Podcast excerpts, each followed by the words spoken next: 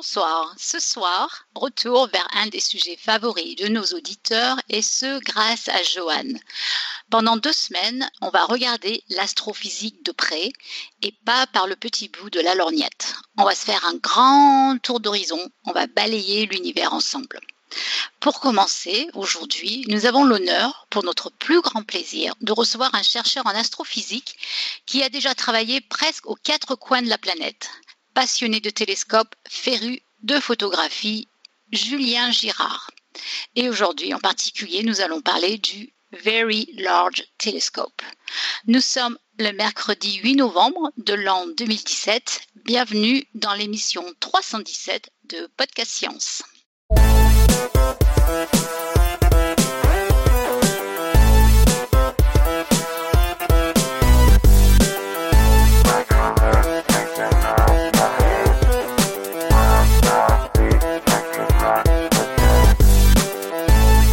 Eh bien le sommaire de cette émission, il est encore une fois très classique. Nous allons avoir donc euh, l'interview de Julien par Joanne.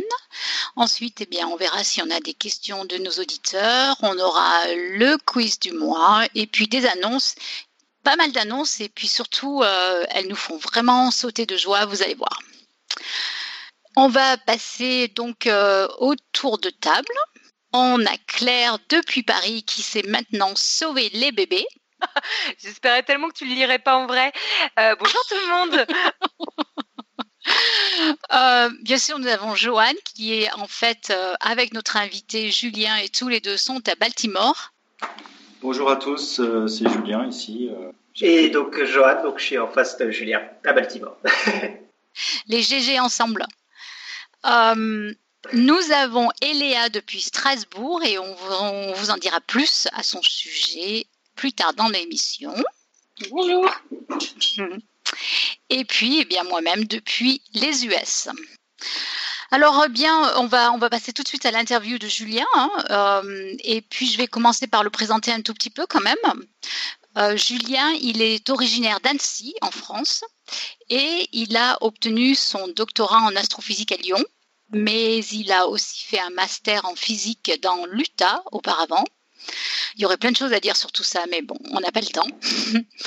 il a été postdoc, puis euh, professeur à Mexico. Il a ensuite travaillé pendant huit ans au Chili pour euh, sur le site en fait du Very Large Telescope et puis il a rejoint ensuite le Space Telescope Science Institute de Baltimore en 2017 donc là où travaille Joanne.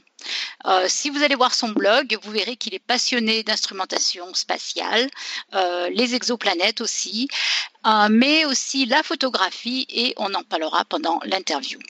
Voilà, je vais laisser Joanne de toute façon maintenant prendre le relais pour nous faire capter toutes les lumières qui émanent de Julien.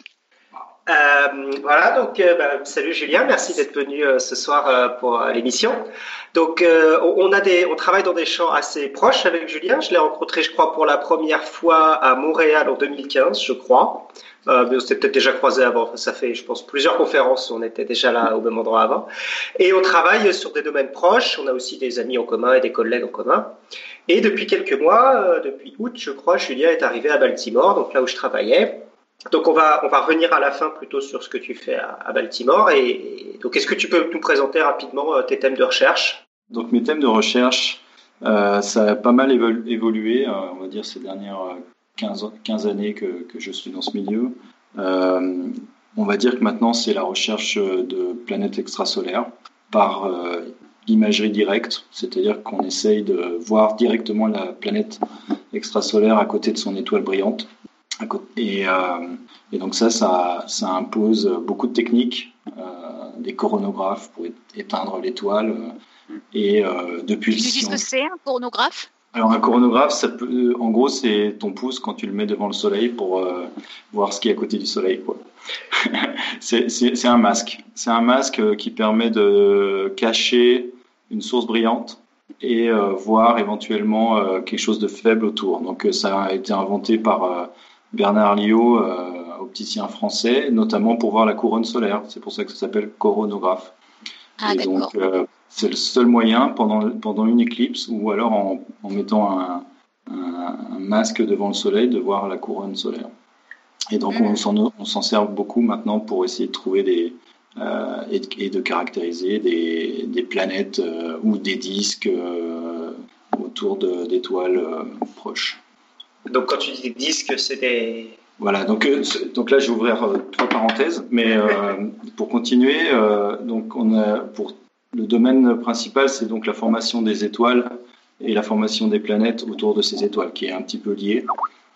Euh, et donc, euh, en gros, c'est des, on, observe des, des systèmes euh, protoplanétaires, donc des étoiles jeunes avec de la poussière autour.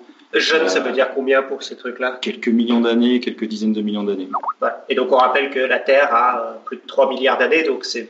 Voilà. En comparaison de la Terre, c'est. Voilà. Système très jeune. Et, euh, et, très proche aussi, parce qu'on peut pas, euh, si on veut pouvoir séparer euh, une planète de son étoile, euh, on peut pas regarder aux confins de l'univers. On est obligé de regarder un peu dans euh, les quelques milliers d'étoiles les plus proches de nous. D'accord. Donc, donc, voilà les, les exoplanètes.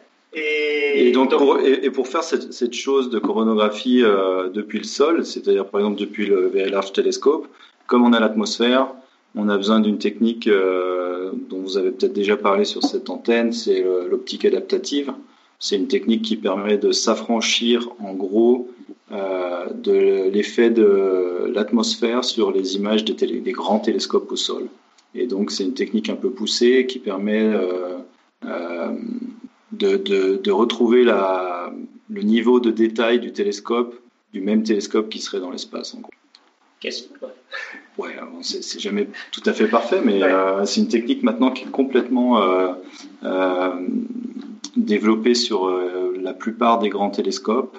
Euh, c'est une technique qui permet simplement de zoom, enfin d'observer de, une étoile ou quelques étoiles. Euh, c'est pas des techniques grand champ les belles images d'astrophysique en général, elles sont pas faites avec cette technique. Et, euh, mais ça permet d'être complémentaire et parfois même euh, d'être meilleur qu'un télescope spatial dans certains ouais. cas. Moi j'ai encore une question. Quand tu dis aux gens que tu fais de la coronographie, est-ce qu'ils te prennent pour un cardiologue? Euh, Oui, ça pourrait être le ça, cas. Ça. Parce que c'est aussi mon, mon, domaine de spécialité. Ça m'est arrivé comme. comme ça t'est arrivé Ouais. Mais toi, tu es plus ça. spécialiste de coronographie que moi, en fait. Ouais. Hein. Moi, moi jusqu'à présent, euh, je travaillais vraiment sur le, au sol. Donc, c'était plus l'optique adaptative. Euh, L'astronomie infrarouge, parce que c'est plus facile de faire de l'optique adaptative dans l'infrarouge que dans euh, la lumière visible, on va dire. Dans, plus la longueur d'onde est, est, grande, plus, euh, et, et, plus le plus c'est facile, en gros, de, la corriger, de corriger cette lumière. N'hésitez pas à interrompre si vous trouvez qu'il qu qu qu dit des gros mots, enfin des trucs un peu difficiles. C'est assez difficile d'interviewer quelqu'un dont on est spécialiste parce que j'ai aucune idée de, de ce qu'il Ah oui, pour toi, c'est du, c'est du béaba, ouais. Ouais, bah, pour moi, je comprends, ouais. Mais du coup, n'hésitez pas à interrompre s'il y a des choses qui vous trouvez un peu compliquées. Ouais. Voilà. Donc, on, déjà, euh, donc, un de tes thèmes, euh, donc, comme tu le dis, c'est aussi beaucoup l'instrumentation. Et donc, je, je, voulais donc rappeler un peu à nos auditeurs, tu m'arrêtes si je me trompe. Donc, l'astronomie, c'est une discipline un peu particulière parce que depuis très longtemps, depuis même le XVIIe siècle, les instruments euh, au sol ou maintenant dans l'espace, ça coûte tellement cher et ils sont tellement complexes qu'il a fallu très vite les mettre au commun vis-à-vis -vis de tous les astronomes. Et donc, il y a une catégorie de chercheurs qui est, euh, qui est seulement dans notre domaine, qui n'existe pas trop dans les autres domaines, qui sont des gens euh, qui consacrent une partie de leur, euh, de leur temps à faire marcher ces instruments pour, euh, pour que tous les autres puissent en profiter. Pour, euh, ouais. Et donc ça, c'est... Donc, je sais pas si je, je, dis bien pour le moment. Je... Oui, oui, voilà. je pense que c'est ça, ouais. Et donc toi, Julien, tu as passé une, une par grande partie de ton temps à faire marcher des instruments pour le bien de toute la communauté. Donc c'est un peu ce que tu faisais à l'ESO. C'est aussi maintenant ce que tu fais un peu ici. Oui, après, euh, c'est un peu, ouais, c'est un peu comme si on disait que les luthiers faisaient partie de l'orchestre, en fait. Euh, donc, euh... mais c'est vrai, tu as, bien résumé ça. Euh, historiquement, les, les, astronomes, les grands astronomes connus, les grands scientifiques, en général, ils mettaient aussi au point des techniques. Et donc, ils étaient autant ils expérimentaient autant que ils analysaient en fait leurs résultats. même Galilée, etc. tous ces, tous ces, tous ces grands personnages. Et aujourd'hui, c'est vrai que l'astronomie, euh, on parle d'astronomie et d'astrophysique. Alors souvent, on ne sait pas trop la différence, mais en fait, je dirais que l'astrophysique, c'est vraiment faire la physique de ce qu'on a observé, sans trop forcément aller vers développer l'outil pour, pour y arriver en fait. Ça, ça, peut aller plus loin par contre en physique. Euh, l'astronome, comme tu dis, euh, ça peut être aussi euh, quelqu'un qui expérimente et qui essaye des nouvelles techniques pour arriver à un but qui sert ensuite des astrophysiciens. Ok, donc tu as travaillé donc, pour, donc, sur, au Chili pendant 8 ans. Est-ce que tu peux nous présenter rapidement donc, les eaux? Et le VLT Oui, alors l'ESO, donc euh, European Southern Observatory, je crois qu'en français on dit Observatoire européen austral, parce que c'est donc une énorme, euh, c'est un énorme consortium euh, d'une quinzaine de pays européens. il y a aussi le Brésil qui en fait partie, un petit peu l'Australie maintenant. et donc c'est le but d'avoir créé ce consortium dans les années 60, donc il y a plus de 50 ans, c'est de de en fait, de se mettre en commun de mettre toutes les forces, euh, toutes les billes euh, ensemble pour, euh, pour faire des choses plus grandes en fait. Et, comme l'a dit Johan, l'astronomie c'est complètement mondialisé, globalisé. on, ne fait plus des petites choses dans notre coin, même si ça peut arriver ponctuellement. En général, on utilise des grands, des grands observatoires qui, qui sont beaucoup plus puissants. Et, mais c'est pas nos observatoires. On utilise une petite partie. Et donc les pays européens, euh, la plupart des pays européens participent à l'ESO, et donc c'est un petit peu comme le CERN en, physique des particules. Euh, d'ailleurs, c'est sorti en fait du CERN, plus ou moins. D'accord, l'ESO, c'est une émanation du CERN. Bah, ça a commencé à Genève, ouais, comme une, petite partie du CERN, c'était tout petit à l'époque. Et maintenant, c'est basé à Munich, et euh, ça s'appelle Austral ou Sud, parce que tous les télé... pour l'instant, l'ESO construit des télescopes au Chili, dans l'hémisphère sud. Euh, ce qui donne accès à, un tas de un ciel un peu différent de celui du Nord et où il y a pas mal de choses intéressantes, notamment le, centre de notre galaxie qui est très facile à observer depuis le sud, mais aussi les, nuages de Magellan qui sont les, petites galaxies euh, satellites de, notre Voie lactée. Et comment ça se passe d'un point de vue pratique? Euh, Tu dis que c'est un consortium où tous les pays participent. Est-ce que tous les pays participent à la même hauteur ou chacun participe selon ses moyens et auquel cas, du coup, comment ça se passe euh, Par exemple, je sais pas, j'imagine qu'il y a des pays qui ont plus d'argent qui est dédié à la recherche, donc euh, a priori ils peuvent participer à, plus grande hauteur. Donc est-ce qu'ils ont plus de privilèges au final ou comment comment ça se passe cette histoire? Bah, à, la base, pour le financement, c'est assez simple. Hein. la contribution de chaque pays est proportionnelle à son produit euh, intérieur brut je crois. Je crois que c'est ah, d'accord. Et donc, euh, les plus gros contributeurs sont l'Allemagne, euh, la France, et, euh, ça c'est les contributeurs historiques, et puis le, Royaume-Uni aussi maintenant. C'est l'Italie, l'Espagne, etc. après, il y a aussi, je pense qu'il y a quelque chose aussi par rapport à l'année de l'entrée, parce que forcément, les, les, pays qui ont commencé, ils ont énormément contribué dans l'existant. Je mhm. pense qu'il y a un calcul qui est fait aussi sur le droit d'entrée. Euh, euh, donc on a beaucoup parlé de l'entrée du Brésil, euh, mais récemment il y, a, des pays qui, comme, comme, comme l'ESO est, en constante recherche de fonds, on va dire, pour pouvoir compléter ces, futurs projets. notamment ce gros télescope de 39 mètres qui, qui, a commencé à être construit et ben, les, nouveaux partenaires sont bienvenus et il y, a des, il y a des montages financiers qui se font euh, sur euh, est-ce qu'ils ont accès à tout, tout un membre, en gros un membre euh, intégral de l'ESO ou simplement de, accès à certaines, certains télescopes et pas tous. Ouais, il y a plusieurs menus quoi. Ouais, il y a plusieurs menus, mais à la base il n'y avait qu'un seul menu, c'était on rejoignait l'ESO ou, ou, pas. D'accord, d'accord. On va parler un petit peu après du télescope de 39 mètres là, dont tu viens de parler, qui s'appelle l'ELT, l'Extremely Large Telescope. Euh, J'imagine. J'en avais un petit peu parlé aussi dans mon interview justement au CERN, mon émission au CERN sur les cathédrales de l'astronomie. J'avais fait un truc sur les cathédrales de, la science. J'avais fait un truc sur justement l'ELT. Euh, donc vous pouvez aller réécouter. Euh, donc euh, tu, as dit que le Sud était un peu particulier, donc non seulement par les sciences que tu pourrais en faire, mais aussi, euh, j'imagine que la position des enfin, le Chili n'a pas été choisi par hasard. Ils ne sont pas construits au Brésil, ces télescopes-là, ils sont construits au Chili.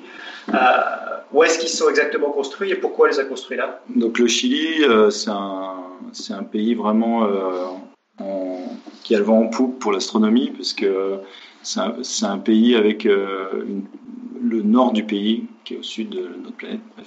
Il, est, il est très aride et en plus il a la, particularité d'avoir les Andes, donc la, cordillère des Andes qui, le, longe de, bout en bout. Et donc il y a eu pas mal de campagnes de, tests de sites, c'est-à-dire de caractérisation de la turbulence atmosphérique, etc., au-dessus d'un site. Donc les, paramètres qui sont importants pour euh, construire un observatoire, c'est euh, l'altitude, parce qu'on veut euh, une, bonne, une bonne sensibilité. Donc c'est-à-dire qu'on ne veut pas que la lumière soit absorbée par notre atmosphère. et dans l'infrarouge ou même dans l'ultraviolet. il y a des bandes atmosphériques qui absorbent donc juste pour préciser, en montant en altitude, tu diminues la, quantité d'atmosphère au-dessus de toi. Et même quelques kilomètres font une grosse différence. Exactement, ça fait une grosse différence. La plupart des observatoires sont en altitude pour cette raison. Euh, ensuite, euh, bien sûr, il y a le nombre de nuits claires par an. On ne veut pas faire un observatoire à un endroit où on a constamment des nuages, en Bretagne, par exemple, ou au Brésil, comme tu disais. Au Brésil, il y a des grosses pluies diluviennes.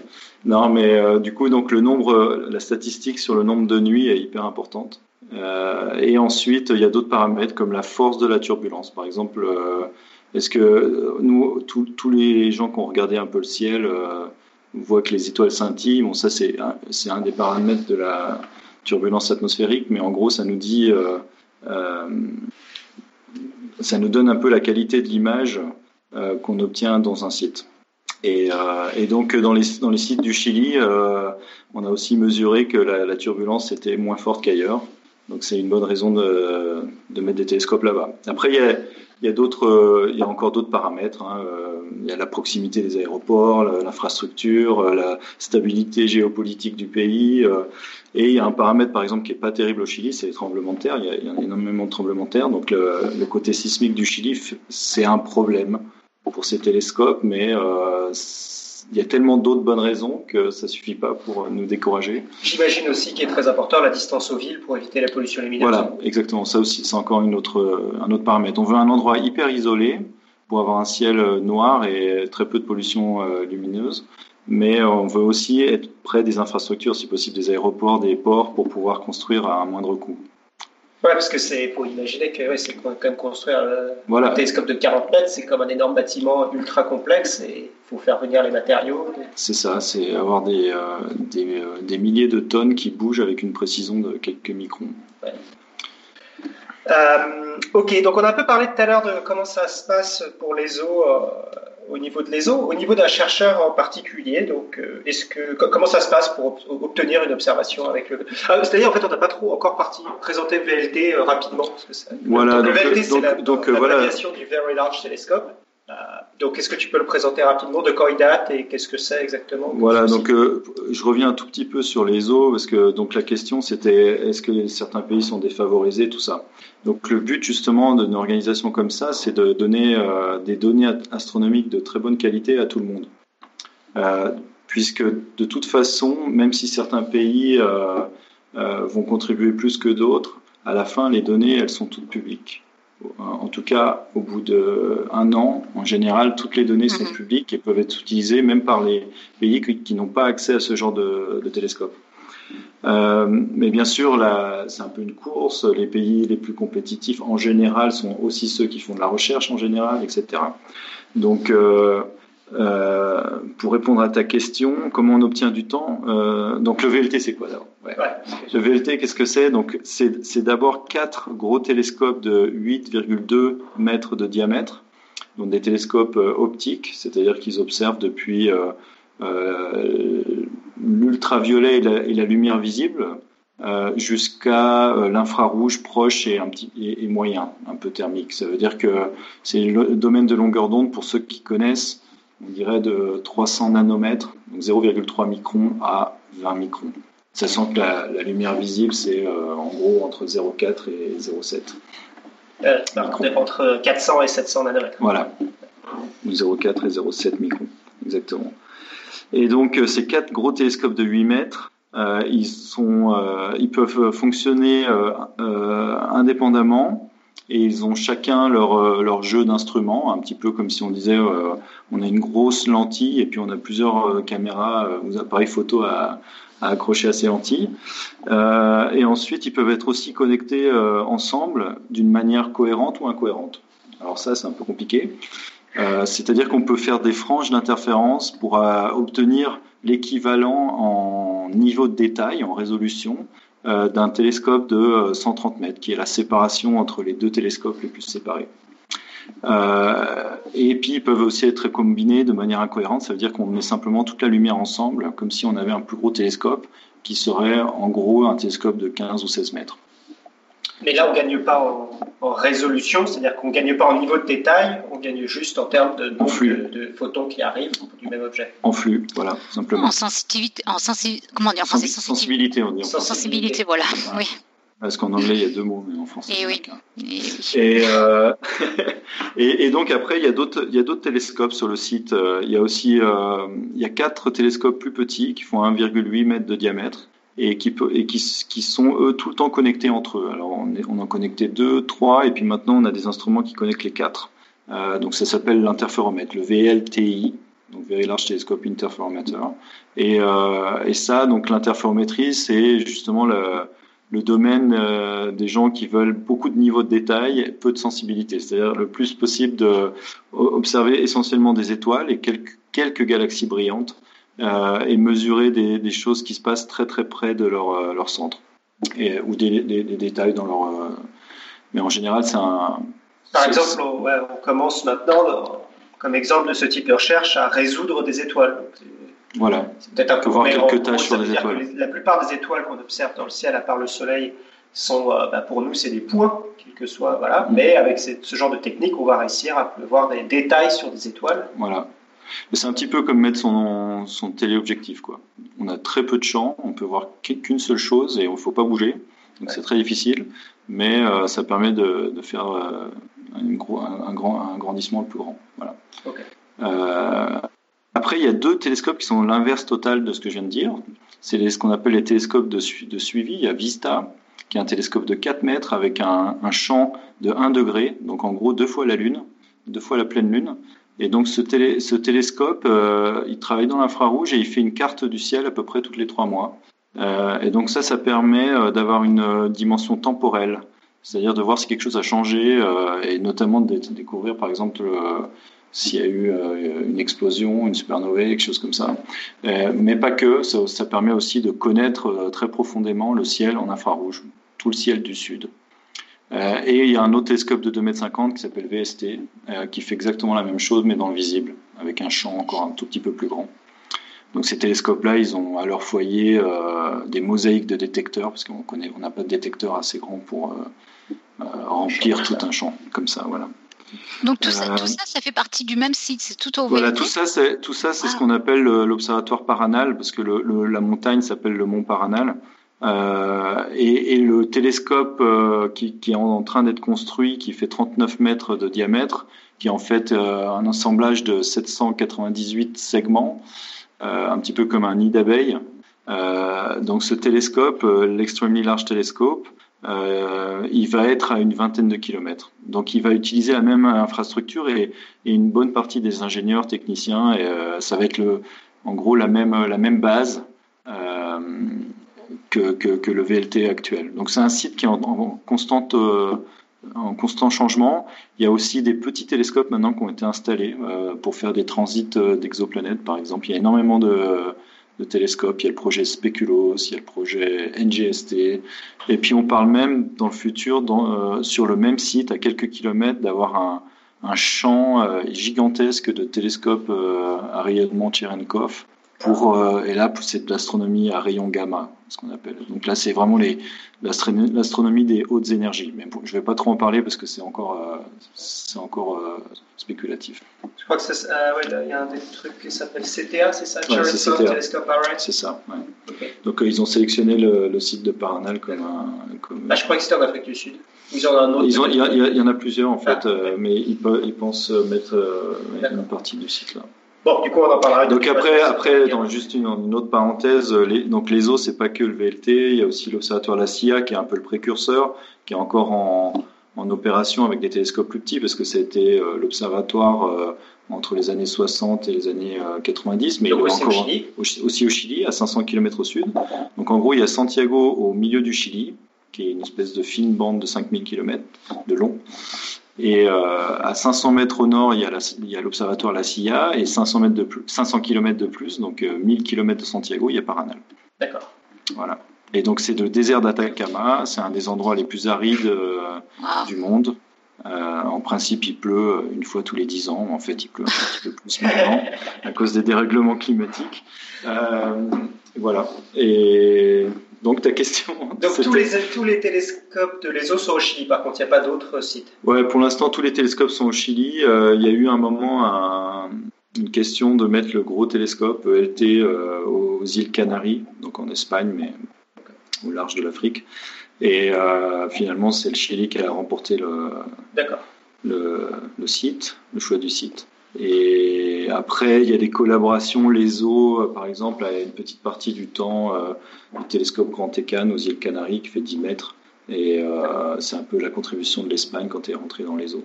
Il y a des choses comme ça. Euh, donc voilà, on va parler maintenant de comment est-ce qu'on fait de la science avec. Comment est-ce que ça se passe? Donc tu as dit que les données étaient assez vite publiques. Mais comment est-ce que ça... Voilà, donc je, je suis chercheur, j'ai une idée, j'ai envie d'observer la Lune. Lune, c'est peut-être pas un Lune, c'est pas un super exemple parce que c'est trop très gros, mais j'ai envie d'observer euh, Proxima du Centaure, voilà, parce que je pense qu'il y a un truc super à Proxima du Centaure. Euh, comment est-ce que ça se passe pour que je puisse observer Proxima du Centaure avec le VLT Déjà, c'est une bonne idée parce que euh, depuis quelques jours, on sait qu'il y a un joli disque autour de Proxima du Centaure, qui est l'étoile la, plus proche de nous, hein, seulement 4 par 5. 4 années-lumière, ouais. 3, par 5. Voilà. Et, on parle en année-lumière ici. Oui, pardon, pardon, année-lumière. tu peux faire prendre. Voilà, donc euh, si tu as envie de faire une observation comme ça, euh, tu peux faire ce qu'on appelle un proposal ou une demande de temps d'observation. Et euh, pour, dans le cas du Very Large Telescope, c'est tous les six mois, il y a un appel. et dans cet appel, c'est comme un peu un appel d'offres pour pour les domaines euh, industriels, on va dire. Euh, on dit tout ce qu'on offre, donc les instruments qui sont euh, en fonctionnement, les télescopes, les modes, de, en gros les réglages qu'on va qu'on va offrir en fait. En général, ce qu'on offre, c'est ce qu'on c'est ce qu'on comprend bien et c'est ce qui marche bien. Donc euh, toi, tu vois ça, tu dis ah, ça correspond à ce que je veux faire avec euh, avec ce mode et euh, je vais pouvoir utiliser ça pour observer le disque autour de Proxima Centaure dans une autre longueur d'onde que celle qu'ils ont déjà fait, exact, par exemple. Et donc là, tu vas écrire une demande de temps. Et donc il y a une sorte de, formulaire. Un peu une demande de, du temps, tu veux dire du temps passé sur les instruments. Donc. Voilà, voilà, une demande de temps de télescope. C'est-à-dire Mhm. Il va remplir une sorte de formulaire. C'est un peu plus compliqué qu'un formulaire. Il faut faire tout un, faut, faire une sorte d'article qui explique euh, pourquoi euh, il va faire quelque chose de bien avec le télescope et l'idée qu'il a et comment ça se place dans le contexte international de la recherche, etc. Qu'est-ce que ça fait avancer? Qu'est-ce, à, euh, quelles questions tu vas répondre? Et puis tu peux aussi mettre une partie un peu euh, plus incertaine que tu penses que tu vas trouver quelque chose que tu sais pas encore ce que tu vas trouver. Mm. Ça, arrive dans certains cas. Malheureusement, c'est pas toujours comme ça. Et euh, etc. Et puis ensuite, euh, il va envoyer son sa demande de temps euh, une heure avant la, la, date limite. En général, c'est ce qui se passe. Donc, il y a une date limite en septembre et puis une autre euh, six mois après. Et en, général, les astronomes, les astronomes, en général, ils font quelques nuits blanches juste avant la date limite pour pouvoir finir euh, les, les, les, demandes de temps. Et, et il y a des statistiques très précises qui montrent que 90% des demandes sont envoyées dans les heures qui précèdent la deadline, la date limite, etc. Non, mais c'est aussi parce qu'on collabore. Voilà, l'astronomie, on fait pas ça tout seul dans son coin. Donc, Johan, euh, pour faire sa demande de temps, euh, il va pas la faire tout seul. Il va contacter euh, tous les, chercheurs qu'il connaissent, qui pourraient éventuellement aider. soit à faire la demande, soit à, analyser les données, soit à ensuite faire le sortir la, substantiel moelle des observations. C'est aussi un paramètre d'ailleurs qui est pris en compte dans ta proposale. Est-ce que ton équipe est suffisamment. Voilà, c'est ça. Il faut, il faut montrer. Si tu proposes tout seul de faire un truc que tu connais pas du tout. C'est louche. C'est très louche. Ouais, bah c'est comme. Là, il, va, il, va, il va faire ça en 10 ans alors que ça pourrait être fait en 2 mois. Euh, enfin bon, bref. Euh, non, puis, et puis en général, c'est bien vu aussi de, de faire travailler euh, et de, de, de, de, former des, des, jeunes, donc de mettre en avant sur ces demandes aussi des, des étudiants en thèse, etc. Et qui c'est qui décide alors à la fin? Alors à la fin, voilà. Donc il y a un comité qui se réunit. dans le cas de l'ESO, ça s'appelle l'OPC.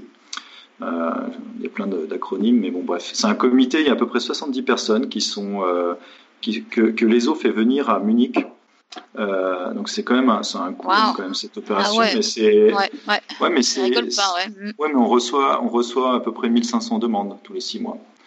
Donc, ah oui, c'est du boulot, ouais. Et les mm. demandes, ça peut aller de quelques heures de, de télescope à, à, plusieurs nuits, voire des dizaines de nuits si c'est des gros programmes. Ça et... peut être des, et donc, on met, il y a, il y a des différents panels, euh, différents euh, groupes d'experts dans chaque domaine de l'astronomie, euh, grand domaine de l'astronomie. Donc, euh, euh, en gros, quelqu'un qui est expert en galaxies, il va pas revoir des demandes euh, qui sont qui sont sur des sur, des, sur des comètes, quoi. voilà, par exemple, et chaque dossier, chaque dossier. Donc après, voilà, il y a. C'est une dizaine de pages, hein, c'est quoi? Ouais, c'est ça. C'est ouais, c'est c'est à peu près 12 pages, mais un petit peu aéré. Il y a, a 3-4 pages un peu denses où c'est la justification scientifique. Et ouais. ensuite, c'est plus des paramètres un peu techniques. Et en fait, ce comité, il, il n'évalue que la science, en fait. Donc, il, il, le, le, proposal peut être très bien coté, très bien noté, côté scientifique. Et donc, euh, après, il y a, il y a, quand on a passé cet écrémage scientifique, donc en général, c'est à peu près 1 sur 4 qui passe. Et ça dépend aussi des instruments, ah, s'ils sont nouveaux, etc. Il y a des instruments qui sont très peu demandés. Voilà. Et après, il faut faire l'emploi du temps parce que si tous les proposals, je dis, je dis proposal, je proposition, anglais, oui. Donc, tout, si tous les demandes de temps, euh, les, les, meilleurs scientifiquement euh, tombent exactement au même moment de la nuit, euh, on va pas arriver à toutes les observer.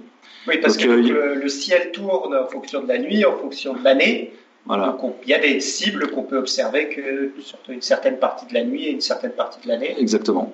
Exactement. Donc euh, après, il y a, y a un, tout un jeu, il y a tout un programme qui fait ça, et puis des gens qui vérifient, euh, qui font euh, l'emploi du temps en fait de, de, chaque télescope, qui essaient de, de répartir suffisamment d'observations aussi pour que les télescopes soient toujours bien occupés. On ne veut pas perdre de temps. C'est du matériel qui coûte très cher, donc en gros, on ne veut pas, on veut toujours avoir quelque chose à observer. Après, dans la journée, plusieurs sont... choses après. Dans la journée, c'est pas dans... non. Ouais. Non, ces télescopes ils n'observent que la nuit. Ouais, bien sûr. Puisque euh, ils pourraient, dans, dans les longueurs d'onde infrarouges, euh, on va dire de 5 à, à 20 microns, ils pourraient observer euh, la journée puisque le ciel est complètement noir dans ces longueurs d'onde. mais ça poserait des problèmes techniques pour lesquels y a, le, le, VLT n'a pas été conçu. Ouais, ouais.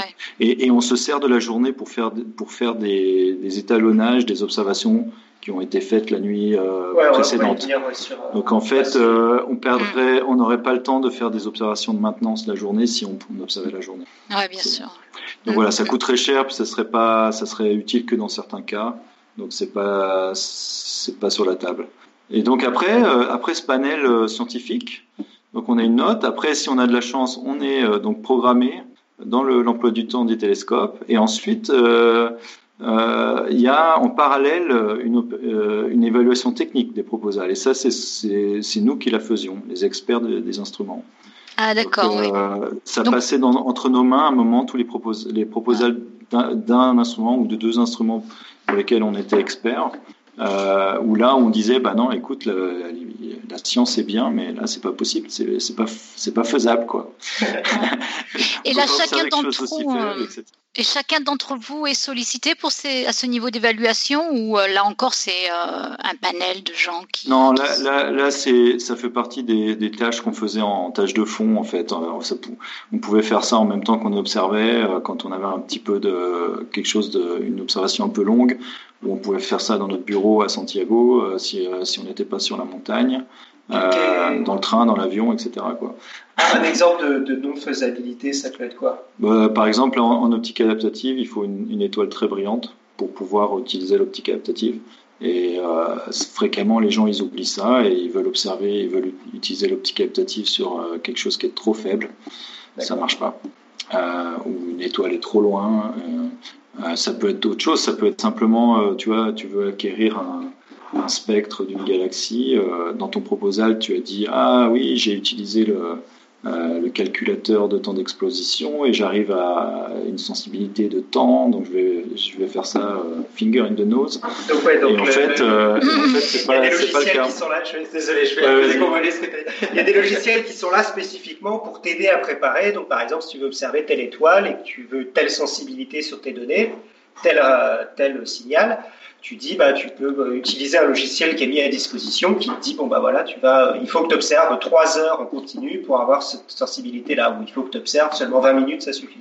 Et ça c'est ces logiciels on appelle ça des euh, des calculateurs de temps d'exposition ou des choses comme ça qui permettent de, voir si le, le but qu'on recherche, en gros le but qu'on recherche est, est raisonnable est raisonnable avec euh, le temps qu'on demande et l'instrument qu'on demande. Et donc mm. euh, tout ça, c'est des choses qui sont d'ailleurs développées par, par nous ou, euh, ou, par des collègues à Munich et qui, qui sont constamment améliorées, ou en tout cas on essaie de rapprocher les estimations par logiciel à la réalité pour que ça colle en fait. Et donc ça, voilà, donc donc il y a plein de raisons pour dire que c'est pas bon, mais en général, en général, il euh, y, a assez peu de, demandes qu'on rejette comme ça, de façon technique, parce que les gens ont en général bien préparé, ou même ils connaissent déjà l'instrument, donc ils, ont, euh, ils, veulent, ils veulent continuer ce qu'ils faisaient déjà euh, avant. Donc c'est assez, c'est pas, c'est rare, mais ça peut arriver. Ça peut être aussi un conflit. Hein. Il y a des gens qui disent qu'ils veulent observer, je sais pas, un, un truc, une date donnée et cette date donnée, elle n'est pas disponible parce qu'on fait une autre activité avec cet instrument, il n'est pas accroché au télescope, par exemple. Il doit y avoir des méchantes bagarres parfois, non? Oui, ça peut arriver, ouais. ça peut arriver. Et puis parfois, même entre experts, on n'est pas tout à fait d'accord sur euh, euh, prendre le risque de faire quelque chose qui est un petit peu difficile ou, euh, dire non, non, c'est une perte de temps. Ça peut arriver. Ouais, ça doit pas être évident. Il doit y avoir. Parce y a des nuits perdues. Il y a des trucs. il, y a, des nuits perdues par, euh, parce qu'on a aussi un petit peu de mauvais temps parfois. On a des nuages parfois. On a euh, trop d'humidité parfois. On a, c'est très rare, hein, mais ça arrive ou trop de vent. On peut pas ouvrir quand il y a trop de vent. Euh, mais ça arrive aussi de que euh, l'observation même, on a, on, on se rende compte qu'elle soit, qu'elle est impossible au moment où on l'a fait. Ça arrive. Et alors là, c'est aussi à nous de dire, bah non, là, je crois que ça va pas être utile, j'arrête. Et alors du coup, si, mettons, euh, j'ai réservé ma nuit pour telle observation, et puis manque de bol, il y a, un ouragan euh, qui arrive, je ne peux pas faire mon observation, ça y est, c'est paumé, je ne peux pas récupérer ma, nuit, ou comment ça se passe? Alors, si, tu, si, tu es, si tu es venu sur place, donc si tu es en mode visiteur, euh, oui, tu as tout perdu. Tu peux recommencer, redemander, ah refaire la queue. bah, tout à fait refaire la queue parce que si, si, si, si la science était bonne, en général, elle va être réévaluée bonne la, deuxième fois. Sauf si quelqu'un l'a fait entre temps dans un autre observatoire. euh, C'est un peu compétitif. Euh, après, 80% du temps, ou 70% du temps, on va dire, on, on observe en mode euh, service. Donc, c'est-à-dire que les, les astronomes ne viennent pas, et donc, euh, c'est le personnel de l'observatoire qui fait les ah, observations et qui va piocher dans un, dans des on a des centaines d'observations euh, qu'on peut faire euh, un semestre donné avec un instrument donné, et on va piocher dans celles qui sont le, qui sont classées le, le, le plus importantes scientifiquement, on va dire, et en fonction de plein de paramètres est-ce que c'est observable à un, temps donné euh, Quelles conditions de lune ils ont demandé euh, Quelles conditions d'atmosphère ils ont demandé Est-ce que ça doit être observé en même temps qu'autre chose Est-ce que il y a plein, plein, plein de. C'est toute une gymnastique mentale en fait pour euh, choisir les observations les plus pertinentes à un moment donné. Et, donc ce mode-là, bah, s'il fait pas beau, la nuit peut être perdue pour l'observatoire, mais les, tes observations elles resteront dans la queue. Euh, dans la liste. Tu veux dire, ça veut dire éligible, on va dire.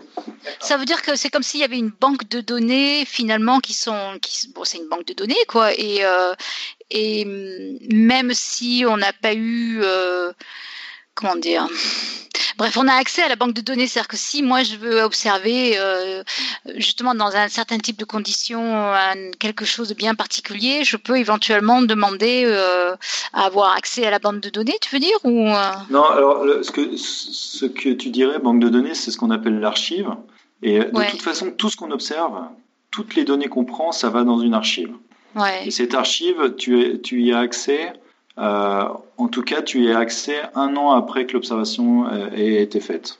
C'est-à-dire que la personne qui a demandé, donc euh, si tu obtiens ton temps sur Proxima du Centaure, revenons à Proxima du Centaure, eh oui. imagine, imagine donc tu, tu, fais ta demande en septembre. quelque part, à peu près six mois après, tu vas être averti que, que ta demande est passée. Et à peu près encore quelques mois après, euh, elle va être euh, peut-être observée ou tu vas venir à, à Paranal l'observer. Euh, ensuite, à partir du moment où les données sont prises, l'observation est faite, tu as 12 mois où tu es propriétaire. C'est-à-dire que personne d'autre peut utiliser ces données, mais au bout de 12 mois, elles deviennent publiques et tout le monde peut les télécharger. D'accord. Voilà. Mhm. Alors après, par contre, s'il y a du mauvais temps, donc si Johan avait une nuit visiteur, et que euh, cette nuit-là, il a eu du mauvais temps, ou même que l'instrument n'a pas fonctionné euh, cette nuit-là comme, comme prévu, euh, tant pis, il faudra redemander. Il n'y a pas de données qui sont prises. Il n'y a pas de données qui sont prises. En revanche, si, les, si les observations sont en mode service, tu viens hmm. pas et on fait hmm. notre mieux pour l'observer pendant le semestre. Après, des fois, on n'arrive pas à faire tout ce qui tout ce qu'on doit faire dans un semestre. Bien sûr, bien sûr. Je, je m'aperçois qu'en fait, je n'ai pas, euh, pas demandé de, de, décrire exactement quelle était ta fonction là-bas.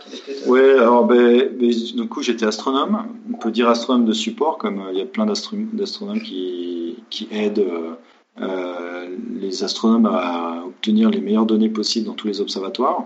Sauf que là, comme c'est un observatoire au sol, bah, on est sur place. Euh, on n'a pas forcément besoin d'être sur place, en fait, d'ailleurs, puisqu'il y a beaucoup de choses qui se font à distance maintenant. Mais ça quand même, ça aide d'être sur place parce qu'on travaille en étroit lien avec les ingénieurs qui font marcher les instruments. C'est vraiment eux qui font marcher les instruments. Hein. Les astronomes, on est juste des, des gens qui viennent cliquer sur des, des boutons euh, et des souris pour euh, faire le dernier maillon de la chaîne, pour euh, en gros appuyer sur le bouton de l'appareil photo. Hein. mais non, j'exagère un petit peu, mais ça aide d'être sur place puisqu'on a des, des gens qui travaillent par on travaille en, les ingénieurs, ils vont une semaine sur deux. Les astronomes, c'est un peu moins régulier. Mais euh, moi, je passais à peu près 10, 10, jours ou 10 nuits sur la montagne euh, chaque mois, ce qui est énorme, mais ça permettait de connaître tout, les, tout le monde. Euh, il y a à peu près 200 personnes qui travaillent pour l'Observatoire Paranal en permanence. Ah oui, 200, ouais. En permanence Non, en permanence, il y a à peu près 120, je dirais. Euh, plus des visiteurs, plus des gens qui viennent faire des expériences, des journalistes parfois, des, des VIP, des, tout ce qu'on veut, des écoles, etc. Et euh, ben justement, donc, euh, sur ces... en parlant de visiteurs, ouais, as fait, il a ouais, je t'interromps. l'observatoire à Caroline Corbasson qu'on avait interviewé l'année dernière. Ouais, ouais, ouais c'est vrai. Qui est venu. Euh, du... Ouais, du coup, Alain justement demandait est-ce que justement est-ce que est-ce que le, le, la plèbe, euh, le commun des mortels peut visiter en fait, et, est-ce que ça coûte quelque chose, combien non. Non, non, alors il y a des visites publiques qui sont gratuites. Euh, il me semble que c'est le samedi ou le dimanche. Je crois que c'est le samedi maintenant. Et donc ces, ces, visites, elles sont gratuites, mais il faut quand même être au Chili et à Antofagasta. Parce qu'il y a un bus qui part d'Antofagasta. Et, euh, et, ces visites, euh, elles, ont, elles sont un peu limitées. C'est déjà super chouette parce que on, euh, le mm. public peut venir sur le site. C'est la journée peut visiter. Donc il y a, il y a en général un, je crois que même c'est sous-traité par une boîte maintenant. C'est plus les autres qui fait ça directement. Ah ouais. on fait un tour des télescopes, on fait un tour de la salle de contrôle, on fait un tour de la résidence et puis on rentre euh, chez soi. La résidence d'ailleurs, je pense qu'il y a beaucoup d'entre vous qui l'ont déjà vue parce qu'elle a été utilisée euh, dans des films et en particulier elle a été utilisée dans James Bond. Ouais. Ah ouais? Dans Quantum Salas. Quantum Salas. c'est pas terrible ce que j'ai C'est une blague que je fais assez souvent, c'est pour ça. Voilà. Euh, non, non, mais j'ai pas compris. Dans... Donc là, le jet, c'est il y a deux ou trois, c'est le James Bond, c'est pas l'avant-dernier. Non, ils l'ont ils l'ont fait en 2008 en fait. D'accord. Donc euh, moi je l'ai même pas vu. Et en 2008, ils ont quand même passé un mois à Paranal, hein, toute l'équipe de toute l'équipe de, de, James Bond avec le James, je sais plus comment il s'appelle le, directeur. c'est celui où l'acteur l'acteur, le méchant était un Français, mais je me rappelle plus comment il s'appelle. Il y avait Daniel Craig, il y avait Eva Green, il y avait je sais pas qui d'autre. et donc la scène finale se passe dans la résidence de. Ouais, mais c'est là que c'est là que tu regardes, tu vois un peu le, les moyens qu'ont l'industrie du cinéma, euh, parce qu'ils sont restés un mois et puis à la fin il y a trois minutes, c'est ça. Euh, et puis euh, plus quand même une dizaine. Et ils font exploser, ils font exploser la résidence, qui est un, une sorte de chef-d'œuvre architectural, mais ils l'ont reconstitué en Californie à l'échelle trois quarts, je crois, pour la faire exploser. Donc ça donne un peu. Ah, vous parlez du gros bâtiment moche qu'on voit à la fin du film, j'ai suivi? Moche? Euh, Non, il est, assez fissuré. Ouais. Parce que le propos est un petit peu moche. Le bâtiment, euh, je ne sais pas si tu peux mettre une tape résidence euh, ESO Paranal. Residencia et ESO Paranal. Et du coup, là, j'imagine qu'ils ont dû ils ont dû recevoir pas mal d'argent pour ça. C'est bien, non de, qui un, Je ne pense pas qu'ils reçoivent beaucoup d'argent. Je pense qu'ils sont défrayés. Euh, euh, au contraire, je pense que ça, ça c'est très bien pour la visibilité parce qu'il y a énormément de gens qui viennent après euh, sur les sites. Et puis globalement, mm. la diffusion des connaissances, ça peut se faire de plein de manières différentes. Donc une des manières, c'est simplement de faire connaître en gros le, site. Il y, y, a des gens qui, fait, qui, sont venus faire des pubs, hein, les autres, des pubs de voitures, des pubs de montres. Enfin, on a toutes sortes de, de demandes. Il y a des projets artistiques, il y a, il y a énormément de choses. Euh, le bâtiment, moi, je le trouve pas moche, je le trouve incroyable justement en fait, parce que j'y ai passé à peu près 900, 900 jours, 900 nuits, et je pense que sans ce bâtiment, euh, j'aurais littéralement pété un plomb, euh, sans, sans, une base un petit peu agréable pour habiter. Ah mais justement, parle-nous de la base, c'est quoi qui est agréable là-bas? Eh ben déjà, il y, a un, il y a un lobby fantastique, euh, un lobby, enfin une, une, une, salle, c'est une sorte d'hôtel en fait. Hein. Ils n'aiment pas qu'on dise que c'est un hôtel parce que c'est pas ouvert vraiment au grand public. Ouais. Euh, donc il y, a, y une, il y, a, une sorte d'atrium, euh, c'est un dôme, un immense dôme avec une sorte de jardin tropical parce que le, le désert est tellement sec que pour euh, ah, qu'ils ont décidé de faire une sorte de jardin interne pour que quand on rentre dans le bâtiment, on sente un peu l'humidité et qu'on voit un peu de verdure. moi, je, je, trouve que voir de la verdure, c'est important. surtout quand on habite dans un monde complètement minéral, il n'y a que des pierres, on a l'impression d'être sur Mars. Bah surtout que vous devez vivre vachement. Ben non, peut-être pas, je sais pas, mais vous vivez vachement la nuit du coup, parce que je. Ouais. Alors les astronomes, oui, euh, les ingénieurs, non. Euh, la plupart des la plupart des gens sur le site travaillent de jour. Et ce qu'il faut dire, c'est qu'en permanence, s'il y a 120 personnes, il y a à peu près 10 ou 15 astronomes et tous les autres, c'est des techniciens, des ingénieurs, bien sûr, euh, du personnel de cantine, du personnel de nettoyage, etc. Quoi. L'observatoire, c'est vraiment pas que les astronomes. Bien sûr. Hein. Euh... Ah ouais, non, il doit y avoir une logistique pas possible. Dans voilà, et puis voilà, il y a tout un truc de logistique. Plus, puis évaluer, ouais, après, après, il y a des visites un peu spéciales tout le temps, presque tout le temps. Il y a, il y a presque pas une, euh, une semaine sans des journalistes ou des. des il y a même Joanne qui y va des fois. Non, je suis jamais allé. Tu jamais allé Ah bon, mais, Non. Je croyais que tu y étais allé l'année dernière, tu étais allé au Chili. Hein. Mais oui, mais moi, je, tu sais, je suis américain maintenant et du coup, j'utilise. Enfin, j'utilise des moyens américains. Je, je, veux revenir en Europe, mais j'utilise plutôt les moyens américains. Donc, je n'utilise pas le, le, télescope. Donc, il faut que tu fasses ta demande sur Proxima du Centaure parce que c'est le seul moyen. Donc, moi, j'ai été à Gemini qui est. Euh, ah, d'accord. Euh, qui est un peu l'équivalent, en plus, en moins, ils ont seulement un télescope, pas quatre, mais qui est un peu l'équivalent euh, américain euh, du VLT. D'accord. Oui, non, mais il y, a des images. Euh, pardon, je t'interromps, mais il y a des images dans la chatroom qui passent, c'est vachement beau en fait. C'est moi, moi, je trouve ça super. Ouais, en fait, le, bâtiment, il a reçu pas mal de prix architecturaux. Hein. Il a été fait en 2002 par une équipe allemande d'architectes. Et moi, je trouve que c'est assez réussi. Ils ont réussi à l'intégrer dans le paysage. Donc la couleur de, du béton qui a été choisi est un peu rouge, un peu comme la pierre. Ensuite, euh, les étages sont inversés. Donc l'étage, euh, le quatrième étage, c'est en bas en fait. C'est celui qui touche le sol. l'étage numéro 2, c'est l'étage où, euh, principal où il y a le balcon. Et, et ensuite, ensuite il y a ce dôme. Et depuis quand on est en haut de, de la montagne, du mont Paranel, on ne voit que le dôme en fait. Le bâtiment est complètement euh, enfui, enfoui. Pardon. Et euh, ensuite, ensuite, bien sûr, euh, tout, ne, tout ne rentre pas dans ce bâtiment. Donc il y a une sorte de village, ce qu'on appelle le village entre guillemets, à côté qui est un peu moche où c'est plein de containers et de. Hmm. Il y a même des gens notamment les gens qui travaillent pas directement pour les eaux, qui, qui, sont, qui dorment dans les containers parce qu'il n'y a pas assez de place dans la résidence. Mais ça, c'est ça. au début aussi, les astronomes dormaient dans les containers parce qu'il n'y avait pas encore de résidence. Enfin, c'est comme ça. les astronomes dans les containers, ça fait, ça fait une mauvaise idée. De, ça met l'image. Encore maintenant, d'ailleurs, il y a des containers jaunes qu'on appelle les containers James Bond parce que c'est eux qui les ont amenés. et on les utilise encore. Et parfois, euh, quand il n'y a pas de place dans la résidence parce qu'il y a trop de monde, des fois on monte à 180 personnes et euh, parce qu'il y a des équipes qui viennent installer. Et ben, il y a, il y a des gens qui sont gentiment invités d'aller aller dormir dans bah, les containers. C'est pas, pas grave. C'est pas grave, on a encore accès. C'est des sortes de, préfab, quoi. C'est des préfabriqués, voilà. il y a tout ce qu'il faut, quoi. C'est juste que euh, ça, ça m'est pas arrivé, mais ça arrivé à plein de gens. il y en a qui préfèrent d'ailleurs. Et hum, on mange bien là-bas? Alors on mange pas mal, euh, ça, ça, va vous surprendre, mais il y a une cantine Sodexo quoi. voilà, euh, c'est de la c'est de la nourriture industrielle, mais plutôt de bonne qualité, euh, parce que c'est pareil, on veut que les gens soient relativement contents.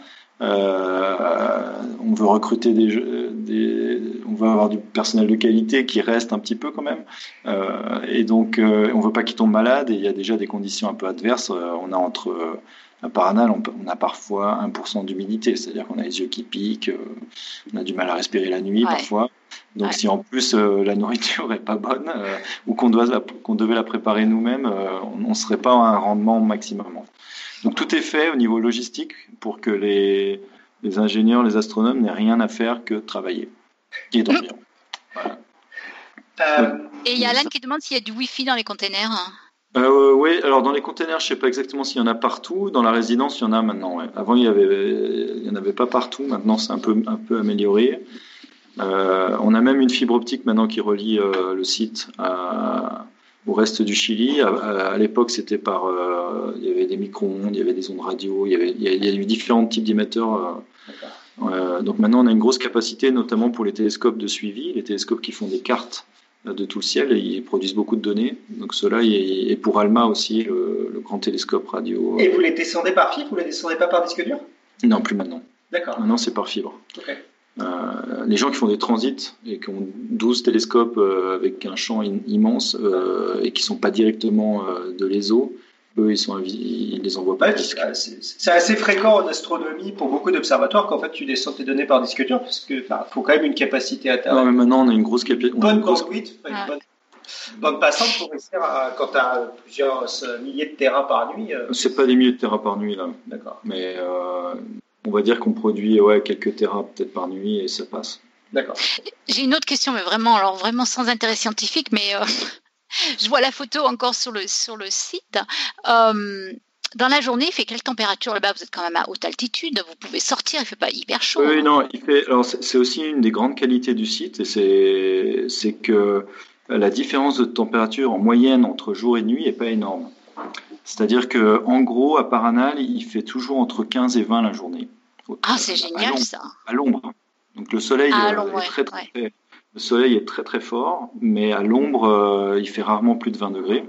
Ça peut faire 25 exceptionnellement. Et la nuit, il fait presque toujours entre 5 et 10. Ah, mais c'est parfait quoi. Donc, vous pouvez, euh, ça, relâche beaucoup de contraintes sur, par exemple, très rarement, il gèle. Et en fait, on n'observe pas quand il gèle. C'est tellement rare que, en fait, les télescopes, ils reposent sur une sorte de bain d'huile euh, sous pression, une petite fine couche d'huile, c'est une sorte de roulement à billes à l'huile. Et donc cette huile, elle devient dure quand, euh, quand on est en température négative, et donc ça, ça produit des sursauts. Et donc quand on est à, à moins 1 degré, on arrête. Et c'est très rare, ça arrive une ou deux fois par an maximum. D'accord. D'accord. Et vous allez faire vos footings le matin dehors ou euh? Euh, il y en a qui font ça euh, le matin, le soir, l'après-midi. Moi, je me réveillais quand même souvent l'après-midi, mais euh, ça m'arrivait, oui, de. On a un chemin qui s'appelle la, Star Track, qui est un petit chemin en pierre qui fait à peu près 3 km et demi, qui monte de la résidence jusqu'au jusqu'à la salle de contrôle et c'est sympa de le faire, ça monte un petit peu. C'est physique parce que c'est en altitude, ouais, 1% d'humidité. Ouais, ouais, mais il y, en a, bah, on va dire que ceux qui sont entraînés, il y en a qui font même des boucles de 10 ou 15 km à Paranal. D'accord. Parce qu'il y a 3000 mètres d'altitude, c'est 3000, c'est ça? 2600, ouais. 2600. Et avec 1% d'humidité, tu dois ouais. quand même. Ouais, ouais, non, et puis des fois il y a du vent aussi. il y a aussi une salle de sport, il y a, un, il y a un grand gymnase avec une salle de sport. Euh, ouais. Cours de squash. Le problème, c'est qu'on n'a pas de partenaire. En général, on est tout seul. On sort de, son, de sa nuit d'observation. Oh. On a dormi Oh. euh, tant, tant bien que mal 5-6 heures et euh, on va au gymnase et euh, on joue au basket tout seul. C'est ce Oh. monde-là, quoi. Ouais, c'est un peu triste, ouais. Non, les, euh, après, c'est vrai que les, les personnels de jour, les, les ingénieurs, ils- ils- comme ils sont euh, presque toujours en phase, c'est les, les mêmes qui travaillent euh, ensemble euh, une semaine sur deux. Euh, ils ont une vie sociale plus développée. euh, il y en a, il y a une salle de musique, il y en a qui jouent de la musique deux, le soir. au basket. Non, non, il y a des vrais tournois, il y a des vrais, tous les, je sais pas, je dirais deux fois par semaine, il y a, il y a- il y a du foot en salle. C'est au Chili quand même, hein, donc il y a beaucoup de Chiliens dans les ingénieurs et, euh, et ils aiment beaucoup le foot. Et du coup, il y a, il y a, des, il y a du foot en salle, il y a, il y a quelques professeurs qui viennent d'Antofagasta, donc c'est la ville la plus proche à, à une heure et demie, deux heures de, de route. Donc il y a parfois un, une prof de yoga qui vient, euh, etc. Ah pour, ouais. pour le personnel. Ouais, bien sûr. Ben, on n'a pas, on n'a pas forcément le temps euh, ni l'occasion d'aller à tous ces trucs, mais, euh, mais au moins il y, a quel- il y a quelques trucs qui sont organisés. Ouais, comment ça, se, euh, comment ça se passe pour toi alors toi, qui, qui travaille donc, qui, qui fait partie de la, de la dizaine, de la vingtaine de personnes qui bossent essentiellement la nuit? Comment Ouais. ça se passe quand vous êtes euh, quand vous arrivez Alors voilà, donc la, la nuit, euh, donc il y a, on peut dire qu'on monte juste avant le coucher du soleil. Donc le coucher de soleil, c'est le moment où euh, se fait la transition entre euh, les gens qui vont travailler la journée et les gens qui vont travailler de nuit. Donc on prend le bâton en fait, le relais. C'est le, c'est euh, ce qu'on appelle le handover. Donc c'est la, la, la, la passation de, de l'instrument de l'instrument, euh, de l'instrument ou de, de tout l'observatoire. Moi, ça m'est arrivé d'être coordinateur donc de tout l'observatoire, euh, de jour ou de nuit. Et donc, en gros, on va faire une, euh, on, va, on va discuter avec tous les responsables de chaque télescope. Donc, sur chaque, télescope, il y a un- en général, en tout cas, au moins pour la première partie nuit, un astronome et euh, pour toute la nuit, un opérateur d'instruments et de télescopes. C'est euh, souvent des, gens qui ont une formation scientifique mais qui n'ont pas fait de, doctorat. Euh, ça peut arriver qu'ils aient fait un doctorat d'ailleurs, mais bon. Et, donc en général, donc on, doit, on doit, on doit, on doit être sûr que si on est de jour, on doit être sûr que les gens de nuit sachent les problèmes éventuels et les choses qui sont disponibles, les choses qui ne le sont pas, euh, les risques qui sont associés. Euh, éventuellement s'il y a des visiteurs à aller chercher au milieu de la nuit, par exemple. Euh, la résidence est à 4 km, hein, donc en voiture c'est c'est 5 et 10 minutes pour aller les chercher, mais il faut, il faut, faut, il faut y penser. Il faut prendre ses précautions. Surtout quand on est en train de faire des choses parfois un petit peu, un petit peu avec un peu de pression. Ça arrive qu'on ait un peu de pression. Et ensuite, euh, donc ensuite, après, quand donc, la nuit commence, le coucher de soleil, le, le, le soleil se couche, pardon. Euh, et là, en général, on fait des, des mesures sur le ciel qu'on appelle des calibrations ou des étalonnages. Donc on, on, utilise par exemple le ciel qui n'est pas encore sombre euh, pour faire certaines mesures qui permettent après de, de corriger certains, certains artefacts sur nos, sur nos données. C'est ouais, des mesures qu'on appelle des sky. Des ciels, ouais. ouais mais Ouais, okay. il y, a plus que ça. Hein. Il y a, okay. il y a plus de choses. Ouais. Ça peut être différentes choses. Ça peut être des tests aussi. D'accord. Et donc après. Euh... L'énorme avantage de ce moment-là, en fait, c'est que le ciel est très homogène. En fait, il a une couleur. Ouais, avant que les étoiles apparaissent, ouais, peut, ça peut être. Euh, on peut faire des champs plats, on peut faire. Euh, mais ça peut être autre chose. Ça peut être des mesures de polarisation. Ça peut être. ça peut être tester quelque chose qui marchait pas la veille, qui a été réparé la journée. Il y a souvent des choses qui sont réparées la journée. Okay. ça peut être tester un morceau de de logiciel qui a été changé, donc euh, il y a un petit bug qui a été oublié, euh, des okay. choses comme ça, etc. Et donc après, on prend la, on prend la main la nuit, et euh, donc il y a ce qu'on appelle le twilight ou le crépuscule. Donc il y a des observations qui acceptent un ciel pas tout à fait sombre, pas, pas, tout à fait sombre ou avec de la lune, donc on peut déjà les commencer. C'est souvent le cas en infrarouge. Après, il y a des observations qui ont besoin d'être vraiment quand c'est très très très sombre. Et, euh, donc là, on commence, à, on commence la nuit. Et donc l'astronome choisit euh, euh, soit tout seul, soit avec son visiteur, ce qu'il a observé. Et éventuellement, on peut changer aussi de caméra pendant la nuit, plusieurs fois même. Ça prend à peu près 5 minutes. Il suffit de tourner un gros miroir. Tout se fait, tout se fait par informatique. Hein. Tout, on reste dans une salle de contrôle qui est chauffée. Euh, on est tous ensemble, c'est une sorte d'open space, un peu comme les, une entreprise un peu moderne. et on peut se on peut on peut se parler entre nous. donc c'est le côté un peu sympa. On peut savoir un peu mm. ce que tous les télescopes font, même si c'est pas notre domaine. Et, et, voilà. Et ensuite, en tant que en tant que responsable d'instruments, parce qu'après, en fonction de nos spécialités, euh, on a des responsabilités. Et, moi, j'ai été responsable de euh, deux instruments en tant que vraiment responsable d'équipe, on va dire. Et donc, quand j'étais sur la montagne, j'en profitais parfois pour faire des tests avec ces instruments. C'est-à-dire que tu étais responsable, tu, tu vérifiais les calibrations et tu, tu, tu devais faire la maintenance et... Euh, Ouais, c'est ça. En fait, on, on est responsable du, du manuel d'opération, c'est-à-dire que les d'utilisateurs aussi, euh, c'est-à-dire que les, les, gens, on va écrire un peu comment utiliser cet instrument, euh, comment euh, l'utiliser au mieux. Éventuellement, on peut même changer des choses dans l'instrument. Euh, ça, ça m'est arrivé de, de, mettre un nouveau coronographe, par exemple, dans, dans NACO. Euh, même, pas qu'un d'ailleurs, et de demander de faire des tests pour valider une nouvelle technique, euh, montrer qu'on peut faire euh, quelque chose en moins de temps, la même chose en mieux, etc., etc. Tout le monde fait pas ça, mais moi c'est une partie qui m'a énormément plu. C'était de, pousser un petit peu les performances, pas simplement maintenir les performances égales. Parce que c'était aussi ton intérêt qui était pour la Voilà, ouais. Puis c'était aussi l'idée d'aller chercher ouais, des, des, planètes, etc. Ouais. Et de et de et de d'être tellement expert sur un instrument qu'ensuite après on peut euh, participer à plein de projets euh, divers et variés euh, qui utilisent cet mm-hmm. instrument. Mm-hmm. Et donc il y a eu ça. C'était j'ai récupéré l'instrument NACO qui a été fait en grande partie en France. c'est quoi NACO? Alors NACO c'était Naos Konica donc c'est c'est une c'est un c'est une caméra infrarouge. Voilà, donc ah d'accord. Et il y a une optique adaptative devant donc c'est-à-dire ça corrige euh, les turbulences de l'atmosphère pour faire une image euh, très nette et euh, qui est limitée par la diffraction du télescope et non par l'atmosphère. et donc ça permet cet instrument, il était un peu comme un couteau suisse. Il permettait de faire, enfin, il permet encore. Hein. D'ailleurs, il marche encore, ce qui est assez fou. Il a plus de 15 ans. ça permet aussi bien de chercher des planètes extrasolaires, de les voir directement. il en a découvert quelques-unes. Et aussi, il a été fait en particulier pour observer le centre de notre galaxie, où euh, les étoiles sont très rouges, donc on peut pas les, on peut pas faire grand chose dans la lumière visible. Et le fait d'avoir l'optique adaptative, ça permet de, de, de, de, voir plus profondément, sonder plus profondément la région qui est autour du trou noir au centre de notre galaxie, et hmm. notamment mesurer précisément la position de ces étoiles qui orbitent autour du, euh, du trou noir. Et c'est comme ça d'ailleurs que le, que l'équipe euh, l'équipe de Genzel, etc.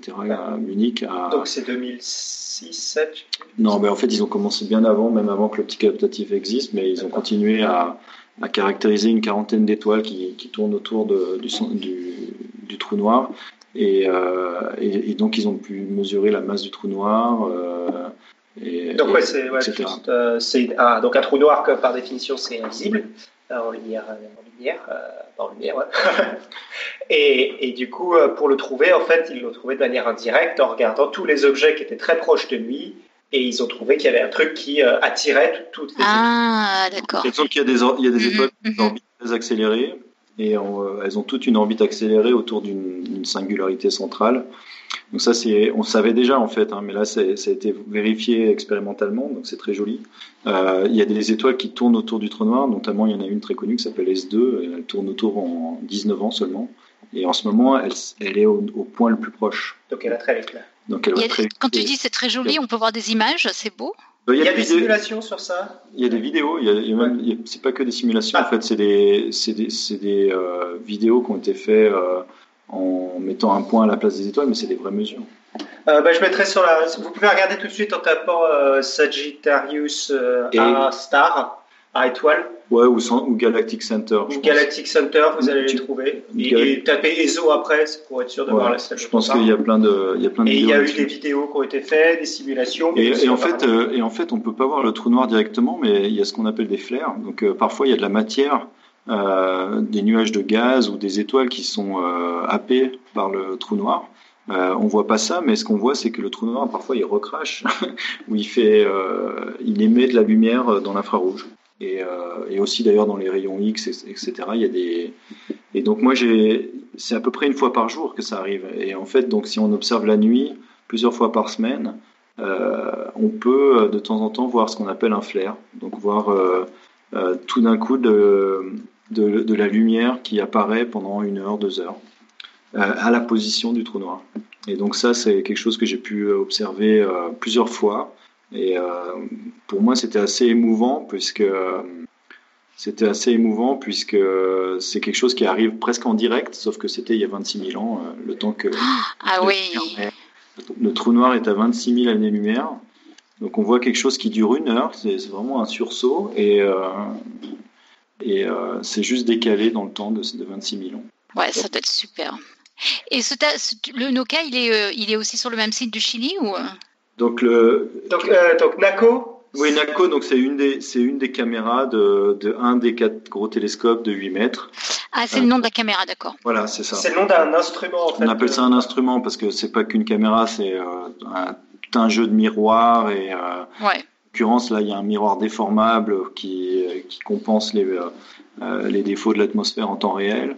Et puis il y a une caméra infrarouge qui va assez vite. Et puis euh, dans cette caméra, on peut faire un tout, euh, on peut disséquer la lumière dans un spectre, on peut mettre derrière un coronographe, on peut faire de la, on peut regarder la polarisation de la lumière. Enfin, c'est une sorte de petit couteau suisse.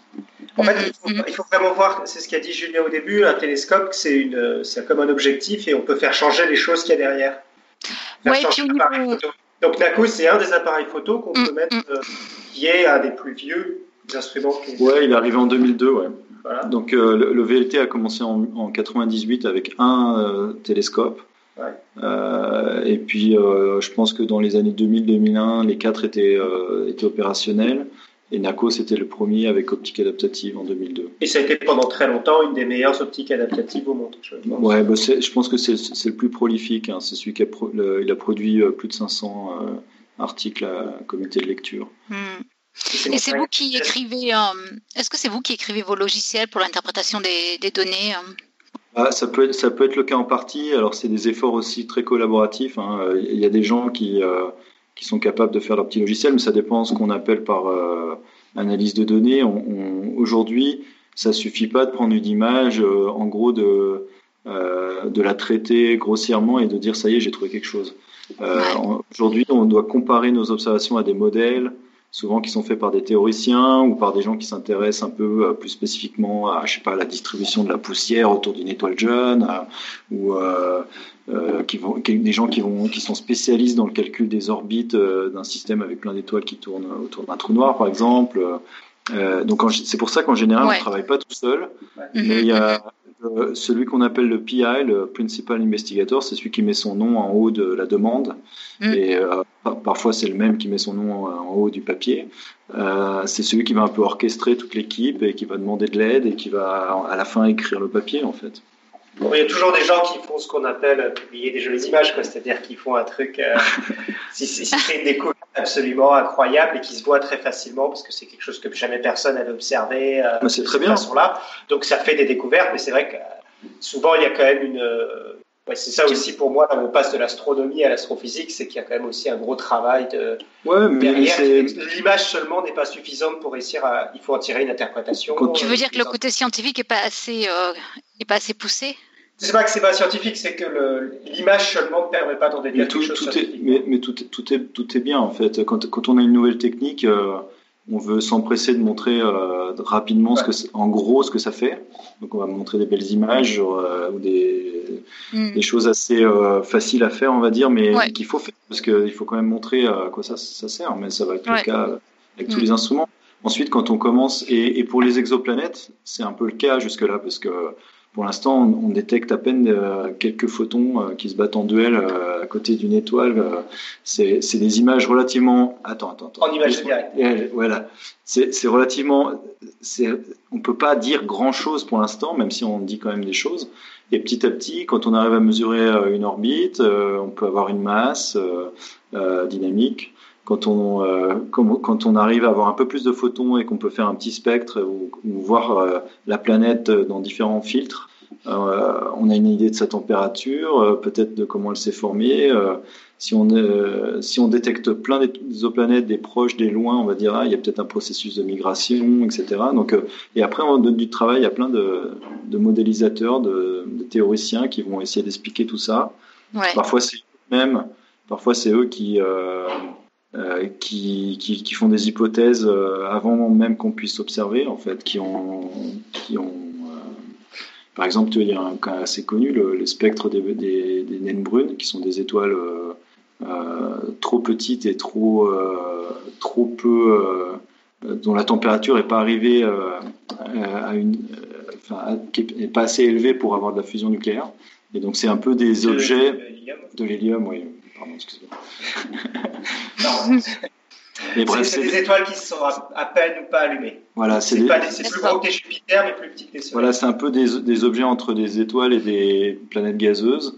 Et donc ces, ces objets, on les a détectés euh, pour la première fois vers la fin des années 90 parce qu'elles sont, sont faibles en fait. On avait besoin de gros télescopes pour les voir. Il y en a un Ouais. peu partout. Et, euh, et, et les spectres des, des naines brunes, euh, ça a été euh, modélisé avant que ça a été mesuré. D'accord. Tu vois? D'accord. C'était euh, relativement intéressant. Ouais, Euh, ouais. Donc euh, parfois les théoriciens on, on l'avance et, et se trompent pas et, et parfois euh, C'est l'inverse. c'est l'inverse, c'est à eux de Ouais. bidouiller leur, leur modèle pour essayer de, de coller aux observations. Ouais. De toute façon, pour un papier observationnel, pour une publication, c'est toujours intéressant, même si c'est pas forcément la, la, la- même si on, on fait beaucoup de- d'hypothèses, euh, d'avoir un modèle qui, euh, qui explique euh, que c'est ok, ça, ça peut être un, un- une des explications de ce qu'on Ouais. voit, c'est ça.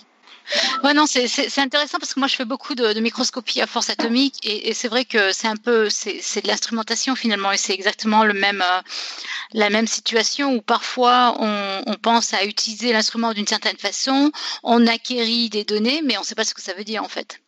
C'est euh, au cours du temps, en affinant, en faisant des mesures, en cherchant qu'on arrive à se dire ah ben oui mais ça c'est parce que euh, euh, voilà ce qu'on voit en fait. hein. Et c'est exactement la même démarche. hein. Mm. Voilà, ouais, là, à, peu de choses près que imagine que tu avais que un ou deux euh, microscopes euh, électroniques à ou je sais pas quoi.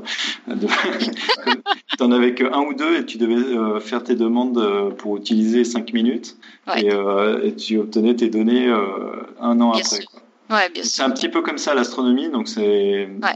et, euh, et et dans le spatial c'est encore euh, c'est encore pire entre guillemets parce que c'est des instruments encore plus chers qui mettent plus de temps à être faits par plus de gens et donc euh, c'est vraiment difficile d'obtenir du temps. Bien sûr. Mais euh, mais en gros c'est c'est difficile mais c'est faisable. C'est-à-dire que quand on est dans une un groupe, un- une bonne collaboration, on peut obtenir des données originales assez relativement facilement, même si c'est au bout de la deuxième, troisième, quatrième fois, ça arrive, euh, ou même si c'est pas directement nous euh, qui sommes les, les, les responsables. Donc, Ça arrive euh, souvent. ouais. C'est souvent qu'on a- a des gens qui ont beaucoup trop de données pour le temps qu'ils ont et qui du coup euh, sont contents d'en les donner à des gens dans leur équipe parce que ça, Voilà, ouais. ça fait augmenter eux leur prestige et le nombre de gens qui travaillent pour eux. Et donc moi par exemple, j'ai jamais euh, eu de proposition de temps. Toi, tu fais beaucoup d'instrumentation, je je fais beaucoup de, mais sur la partie observation que je fais, j'ai toujours utilisé les données des autres et j'ai jamais eu de problème à me procurer des données. Ouais, ouais, ouais. Mais Ouais. j'ai jamais écrit, enfin j'ai écrit des proposals qui n'ont jamais été acceptés, mais j'ai jamais eu de, de, de dés euh, spécifiquement où je les- c'est moi qui les avais obtenus. Quoi. Mhm, mhm. Moi aussi, bah, moi aussi, mais euh, c'est pas toujours moi par contre qui les analyse parce que parfois on, est, on, euh, on a les, les yeux plus grands que le ventre. C'est ça, arrive. des fois c'est le contraire. Beaucoup de données mais qui n'ont pas le temps. Ça, arrive, ça années, arrive aussi. Non, ça, mais ouais. puis parfois on le fait aussi en se disant euh, il y, y a un étudiant qui sera intéressé ou un, un postdoc qui sera intéressé pour les, regarder, etc. Et en l'occurrence, cette personne c'est moi là, et puis j'imagine que d'ici Ça m'est quelques arrivé années. aussi d'avoir des données qui qui, qui étaient pas euh, euh, qui, qui donnaient pas matière à publication. Ça, ça arrive aussi. Bien Alors, sûr. on va essayer de sauter quelques questions. Ouais, juste, euh, est-ce que tu as des résultats euh, majeurs euh, auxquels tu as participé euh, durant Bah ces oui. années? Enfin, en tant que, du coup, pas en tant que, que tu as observé. euh, Si, ouais, il y, a- il y a beaucoup, beaucoup de choses en fait. hein, Ouais. Parce que j'ai de la chance. en, euh, euh, à partir du avant d'aller au Chili, en fait, j'étais au Mexique et je faisais surtout de l'instrumentation, vraiment construire des instruments Ouais. et, euh, et faire de la recherche en amont. Euh, pendant ma thèse, j'ai travaillé sur des concepts donc des choses qui ne sont pas encore installées sur les télescopes, notamment en, en, optique captative avec des concepts un peu spéciaux d'étoiles laser, etc. donc j'allais dans un observatoire que pour vraiment faire des manips sur des étoiles brillantes. on n'était pas intéressé par le le, caractère astrophysique de l'étoile, mais simplement on utilisait une étoile brillante pour euh, comprendre des choses dans l'atmosphère. Euh, euh, au Mexique, c'était un petit peu pareil, même si j'ai commencé à vouloir, j'avais fait un, DEA, donc un master en astrophysique, j'avais envie quand même de revenir vers l'astrophysique observationnelle. Et du coup, au Chili, je suis arrivé un petit peu donc spécialiste d'instrumentation Très vite, j'étais à l'aise euh, avec les instruments, euh, peut-être plus que d'autres euh, qui avaient fait des tests beaucoup plus théoriques, etc. ou des postdocs, n'importe quoi. Et par contre, j'étais encore assez jeune et nouveau sur les aspects. Je fais moi ma demande de temps, je sais ce que je veux observer, je sais quel domaine m'intéresse, etc. Donc, le fait de devenir expert sur plusieurs instruments, ça m'a permis d'être invité dans pas mal de, projets. Euh, et notamment, euh, j'ai fait partie de pas mal de, de publications sur l'étoile Beta Pictoris et sa planète euh, Beta Pictoris B. tu nous dis un peu ce que c'est Donc ça, c'est une, une, étoile jaune qui est très connue, puisque de, depuis les années, je dirais la première image, les années 80. 83. Ah, voilà, les, toi tu connais bien parce que c'est un disque de débris. Donc, 84, pardon, on a fait une conférence en 2014 sur les 30 Voilà, donc tu connais bien. donc depuis, depuis les années 80, euh, on sait qu'autour de cette étoile jaune et proche de nous, euh, il y a un disque de poussière. Et donc ça, ça avait été imagé déjà euh, depuis longtemps. mais on voyait en gros simplement une espèce de, de truc bipolaire autour de l'étoile. Euh, elle est, oui, elle a la caractéristique aussi d'être quasiment, euh, ce disque de poussière, en fait, on le voit euh, quasiment intégralement par la tranche. Voilà, il est sur la tranche. On ne voit pas un rond, on voit, une, ligne, une, ligne, Ah, d'accord, oui. Un peu élargie. Mais c'est quand même c'est quand même faible et c'est quand même proche de l'étoile donc il faut quand même être sûr que c'est un disque de poussière qu'on observe et pas simplement les aigrettes de diffraction du télescope.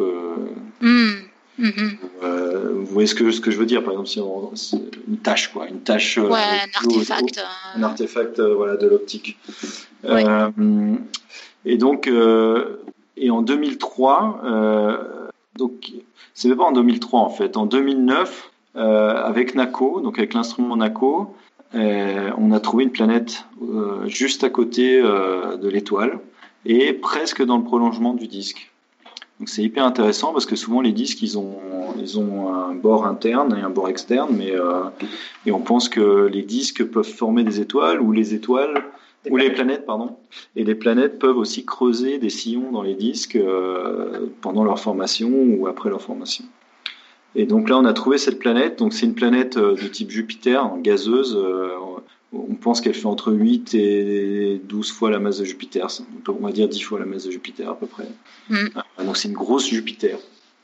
Et, euh, et finalement, on a même découvert que. Donc moi, j'ai participé donc à la, à, la, validation de cette planète, puisque en 2009, elle a été validée, et ensuite, on a pris des données de NACO euh, de 2003, et on s'est aperçu qu'en fait, en utilisant les nouvelles techniques de de traitement de données euh, de 2009 sur les données de 2003, et eh ben on pouvait la voir, la planète, elle était de l'autre côté, donc elle avait en plus euh, fait une demi-orbite en gros.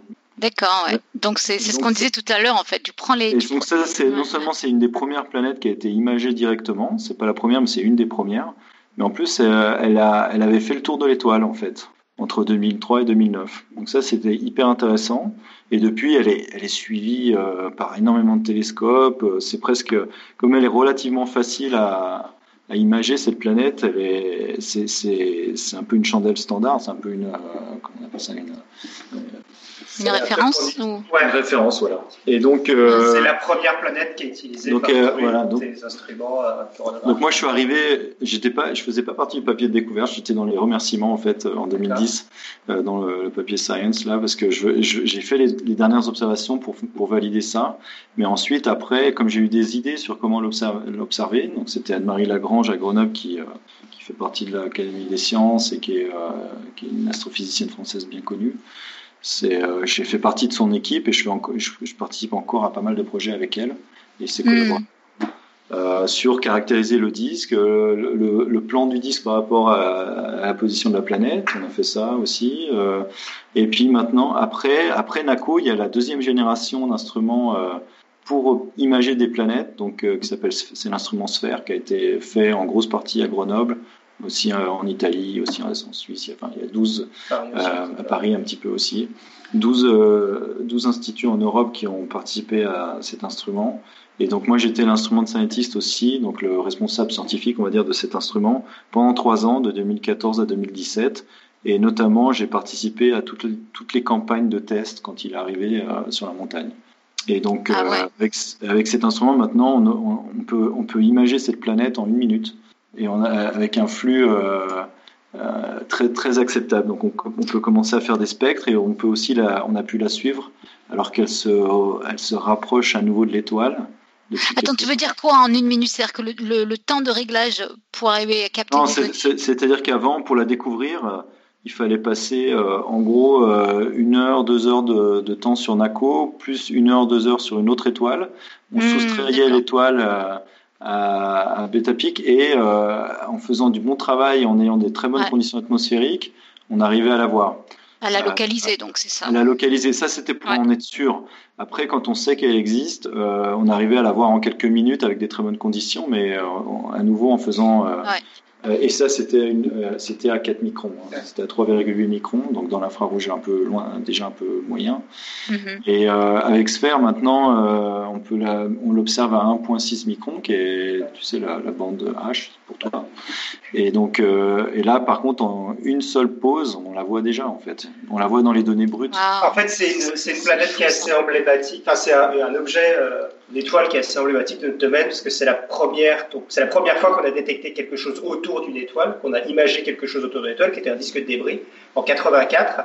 Et en fait, on a mis 20 ans à essayer de trouver des planètes autour de ces étoiles avec la même technique de coronographie. On n'a pas réussi, on n'a pas réussi. Et la première planète qui a été détectée par cette méthode-là, c'est une des premières planètes d'ailleurs, c'était justement Betapic, euh, très peu en 2009, je crois la première a été détectée en 2008 et celle-là c'était en 2009.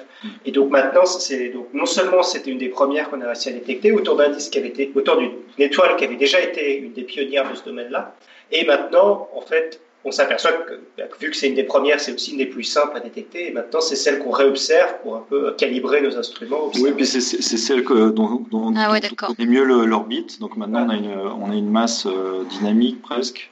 Mm. Euh, on sait, on sait, là, on, là, on pensait qu'en ce moment, elle allait peut-être euh, transiter, c'est-à-dire passer devant son étoile. En fait, par calcul, on pense qu'elle rate le transit, la planète, mais on pense qu'il y a une sorte de, de, de il y a de la matière autour qui va qui va passer devant l'étoile. Donc il y a tout un tas de gens qui l'observent avec des petits télescopes, euh, qui font de la photométrie pour essayer de voir si euh, ils arrivent à mesurer quelque chose en ce moment. Ouais, parce que donc c'est une étoile qui est, enfin c'est je pense la l'étoile la plus connue de notre domaine. Bah, c'est une des plus connues, ouais, ça c'est sûr. et euh, bref, donc j'ai participé à ça et, et ça en fait c'est une sorte de, on va dire que c'est une c'est l'étoile la plus connue pour faire ça, mais après on a, on a appliqué cette technique sur euh, énormément d'étoiles qui ont des disques pour essayer de trouver d'autres planètes dans ces disques. Euh, on n'a pas énormément de succès en fait, puisque finalement on, s'aperçoit qu'il n'y en a pas beaucoup, ou alors elles sont plus faibles ou plus froides que ce qu'on pensait. Euh, il faut dire que là, c'est on détecte l'émission propre de la planète, hein, parce que la planète est relativement chaude dans l'infrarouge. Par opposition à quoi? Par opposition à la réflexion de la lumière de l'étoile sur la planète, ce qu'on détecterait. Ah, un petit peu ce qu'on voit euh, si on regarde la Terre depuis euh, la sonde Cassini, par exemple. Mhm. Euh, la fameuse image. Cassini, donc c'était la sonde qui a passé beaucoup de temps autour de Saturne. Autour de Saturne, donc il y a une, il y a une image magnifique, ou, ou, simplement l'image de la Terre depuis Voyager, le fameux point bleu de Carl Sagan. Ben, ce qu'on voit, c'est en fait la réflexion de la Terre, la réflexion de la lumière du Soleil sur, sur notre Terre. D'accord. Ah ouais, là, quand on observe des planètes jeunes, gazeuses et relativement chaudes parce qu'elles sont encore un peu dans le disque poussière en, en train de se former autour d'une étoile, euh, ce qu'on observe, c'est leur, euh, leur lumière propre en fait dans l'infrarouge. Du coup, ça doit être vachement intéressant. Je t'interromps mais c'est du coup, vous devez avoir, euh, il y a vachement moins d'interférences. Du coup, si vous, euh, j'imagine, d'avoir un signal qui vient directement de l'objet plutôt qu'une réflexion, euh, il, y a, il, doit y avoir un parasitage, non, du signal quand c'est juste une réflexion hein, sur un autre objet. Hein. Non, ben, en fait, les deux méthodes ont leurs avantages. En fait, hein. Euh, pour l'instant, en, imagerie directe, c'est ce qu'on peut faire. On n'arrive pas à faire mieux, euh, euh, mais on a quand même des manips, notamment avec Sphere, pour essayer de détecter pour la première fois des planètes par réflexion, et notamment en, lumière visible. On mhm. essaye de faire ça autour d'Alpha Cen, Alpha Centauri, donc et puis même autour de Proxima Cen. Mais bon, ça, c'est un petit peu, ça va être pour le télescope de 40 mètres. Euh, et encore euh, avec beaucoup de travail, euh, pas, sûrement pas avec les premiers instruments. C'est des, ouais, des, problèmes différents entre le visible et l'infrarouge. C'est un peu plus simple en infrarouge pour le moment, mais il y a des choses qu'on peut ne faire que en visible, et donc il faudra y arriver. Voilà, en fait, dans les, dans les exoplanètes, il y a pas mal de techniques. Les plus connues, c'est bah maintenant, on va dire que la plus, la plus connue, c'est la transit, puisque c'est vraiment la planète qui passe devant l'étoile et donc ça fait baisser le flux de l'étoile pendant un petit moment, ça fait un espèce de chapeau inversé. Euh, et euh, le satellite Kepler, par exemple, a détecté énormément de, planètes. Et ça, ça a répondu à la question qu'en fait, des planètes, il y en a partout. presque toutes les étoiles qu'on voit euh, la nuit, à l'œil nu, elles ont des planètes autour. Et, et, en plus, on sait maintenant qu'elles ont plus de planètes de type Terre ou Neptune que, que, des grosses planètes comme Jupiter, qui sont un peu plus rares. L'inconvénient de cette technique, c'est que comme c'est euh, temporel, il faut observer au moment où la planète passe devant. on a plus de chances de ah des planètes qui sont proches et qui orbitent en quelques jours, quelques heures, quelques jours, voire quelques dizaines de jours, que des planètes qui mettent des, des dizaines d'années à orbiter comme, comme Jupiter. Et, euh, et, et, euh, et, toutes ces techniques sont complémentaires parce qu'en en imagerie directe, c'est le contraire. On, on, voit des planètes qui sont relativement loin de leur étoile parce qu'on n'arrive pas à voir le contraste suffisant pour les voir près. Ou on n'a pas de télescope assez grand pour voir les planètes les plus proches. Et, donc on observe des planètes qui euh, orbitent en des dizaines, voire des centaines d'années. Donc Beta Pictoris, c'est 20 ans environ, c'est ça? Ouais. Donc elle fait un tour tous les 20 ans. Donc là, euh, depuis qu'on l'a découverte, elle a fait un demi-tour. Euh, ok, donc Irène a découvert aussi que tu faisais de la photo, ce que j'ignorais. ouais. Plutôt orienté astronomie. J'ai mis le lien de son blog dans la chatroom. Euh, elle fait remarquer aussi qu'il y en a où tu as pris une photo d'un puma qui déchiquette un lama. tu, tu, nous dis l'histoire derrière la photo? Ouais, alors, alors oui, euh, je suis pas vraiment un grand photographe ou quoi que ce soit. Euh, J'aime bien la photo, euh, surtout la prise de vue. Euh, et c'est pas vrai euh, ce que tu disais, Johan. Euh, c'est pas essentiellement des photos de nuit. En fait, j'ai fait des photos de nuit parce que j'ai passé 900 nuits euh, dans un observatoire, quoi. Donc, à un moment, forcément, on se dit tiens, je vais essayer moi aussi euh, faire un peu d'astrophotographie ou de comment ils appellent ça, de nightscape, de, tu vois, de paysage de nuit. Mais non, moi je moi je préfère prendre des personnes en photo. Hein. Je préfère vraiment prendre des photos dans la rue, des gens. Euh, si possible avec un peu d'action, euh, pas, pas, des choses figées. Et notamment mes photos de nuit, en fait, parce que c'est un domaine où euh, c'est un peu la course à l'équipement. Et comme c'est déjà la course à l'équipement dans mon domaine scientifique, j'avais pas envie de participer à cette course à l'équipement dans la photo. Donc j'ai juste acheté à un moment donné un, un réflexe avec quelques, quelques objectifs. Après j'ai eu des, des, mes enfants ont grandi donc j'avais plus les moyens.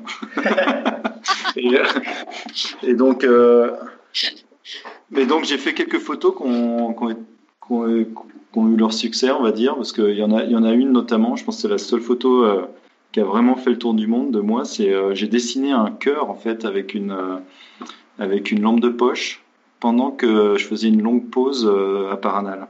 Ah, on voit l'observatoire. Commence à être un peu vieille, donc c'est pas la mais c'est en fait, ouais, je sais plus. Tu vois, tu vois, si tu tapes, elle a été, elle a été postée par la NASA et tout. À chaque Saint-Valentin, ils ressortent ma photo. c'est un petit peu, c'est un peu du pop art parce que j'ai volontairement euh, le cœur, il était rouge parce que j'avais mis mon doigt devant la, devant le, la lampe de poche, mais je l'ai volontairement mis un peu rose pour que ça fasse un peu Saint-Valentin, quoi. Et, euh, et, l'amour de l'astronomie et euh, pourquoi, pourquoi je, j'ai donné 8 ans de ma vie à cet observatoire en fait. Excellent. Et donc voilà, c'est celle-là. Donc cette, ouais, cette photo, elle a un peu fait le tour du monde et, j'ai eu énormément de gens qui m'ont copié, notamment des meilleurs photographes que moi. Mais bon, je trouve que mon cœur, il est quand même plus chouette parce qu'il était un peu plus spontané. Tu vois, tu vois l'observatoire là. D'accord. Et tu vois la lumière zodiacale là aussi? Et tu vois le centre galactique, euh, la Voie lactée avec le centre galactique. Bon, pour tout ce qui est lumière zodiacale, centre galactique, je referai une émission pour définir tout ça. non, donc la composition de cette photo est quand même pas mal, tu vois. non, non, je suis d'accord. Tu l'as pas fait. Et puis on voit, on voit que le cœur, il est imparfait, donc euh, il a été fait sur le moment, il n'a pas été rajouté par Photoshop ou je sais pas quoi. Euh, ou, bon, c'est un peu du light painting, du pop art, ce que vous voulez. Euh, en fait, mes, mes, photos de nuit, les, les meilleures, je trouve que sortait du cœur, que voilà. non, mes, mes meilleures photos de nuit, c'est des photos un peu différentes que les que les autres astrophotographes qui font en général des photos parfaites techniquement. Il y en a des très très bons. Hein. Et euh, et moi, c'est vrai que j'avais pas trop envie de passer du temps à faire euh, du traitement de données sur mes photos, euh, stacker des milliers de photos, des choses comme ça. Il y a des gens qui font ça bien mieux que moi. Et euh, j'ai énormément d'amis qui font ça. Euh, mais quand même, les a, a apprécié euh, mes photos et ils, m'ont nommé euh, photo ambassadeur, donc euh, ambassadeur photographique. Je crois que je suis le 12e ou 13e. Oui, et donc j'ai contribué, je sais pas, une cinquantaine de photos sur le site. aussi parce que comme j'étais là, j'étais présent tellement souvent que parfois j'étais là pour le test d'un nouveau laser ou, ou la, ou, la, visite de Brian May, le guitariste de Queen par exemple. C'est moi qui j'ai fait pas mal de photos à ce moment-là. Ah, ça en jette, hein Ça en jette. Hmm. Voilà.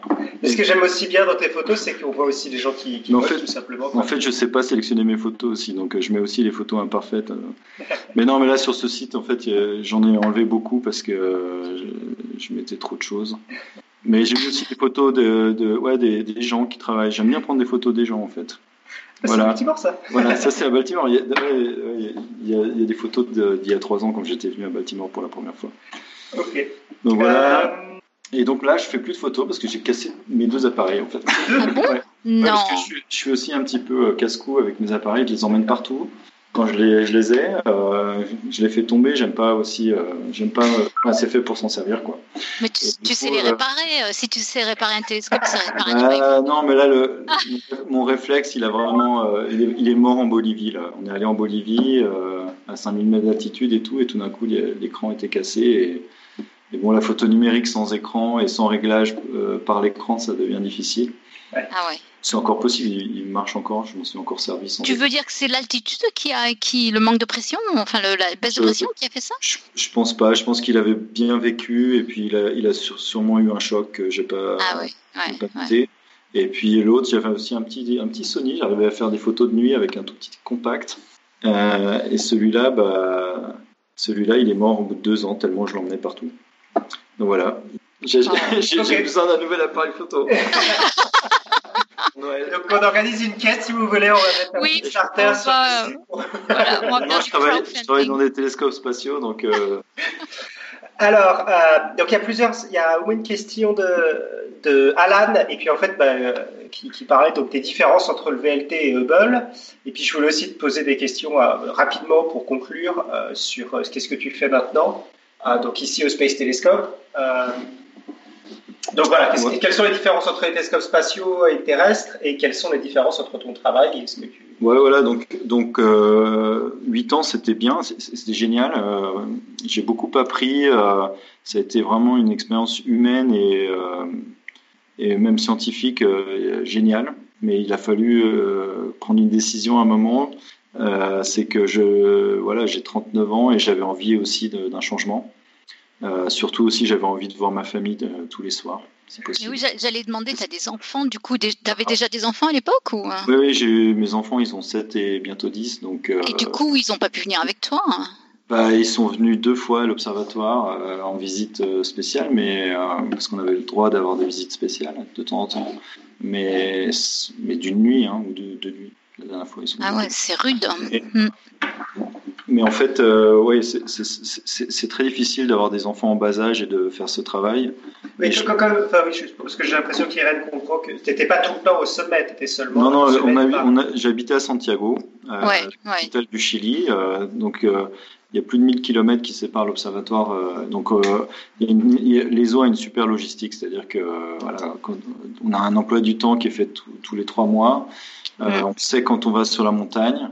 Et il y a un taxi qui vient nous chercher, on, y va en avion à Antofagasta et après il y a un bus. Donc porte à porte, c'est 6 heures de, voyage. C'est déjà Aller, 6 heures de retour.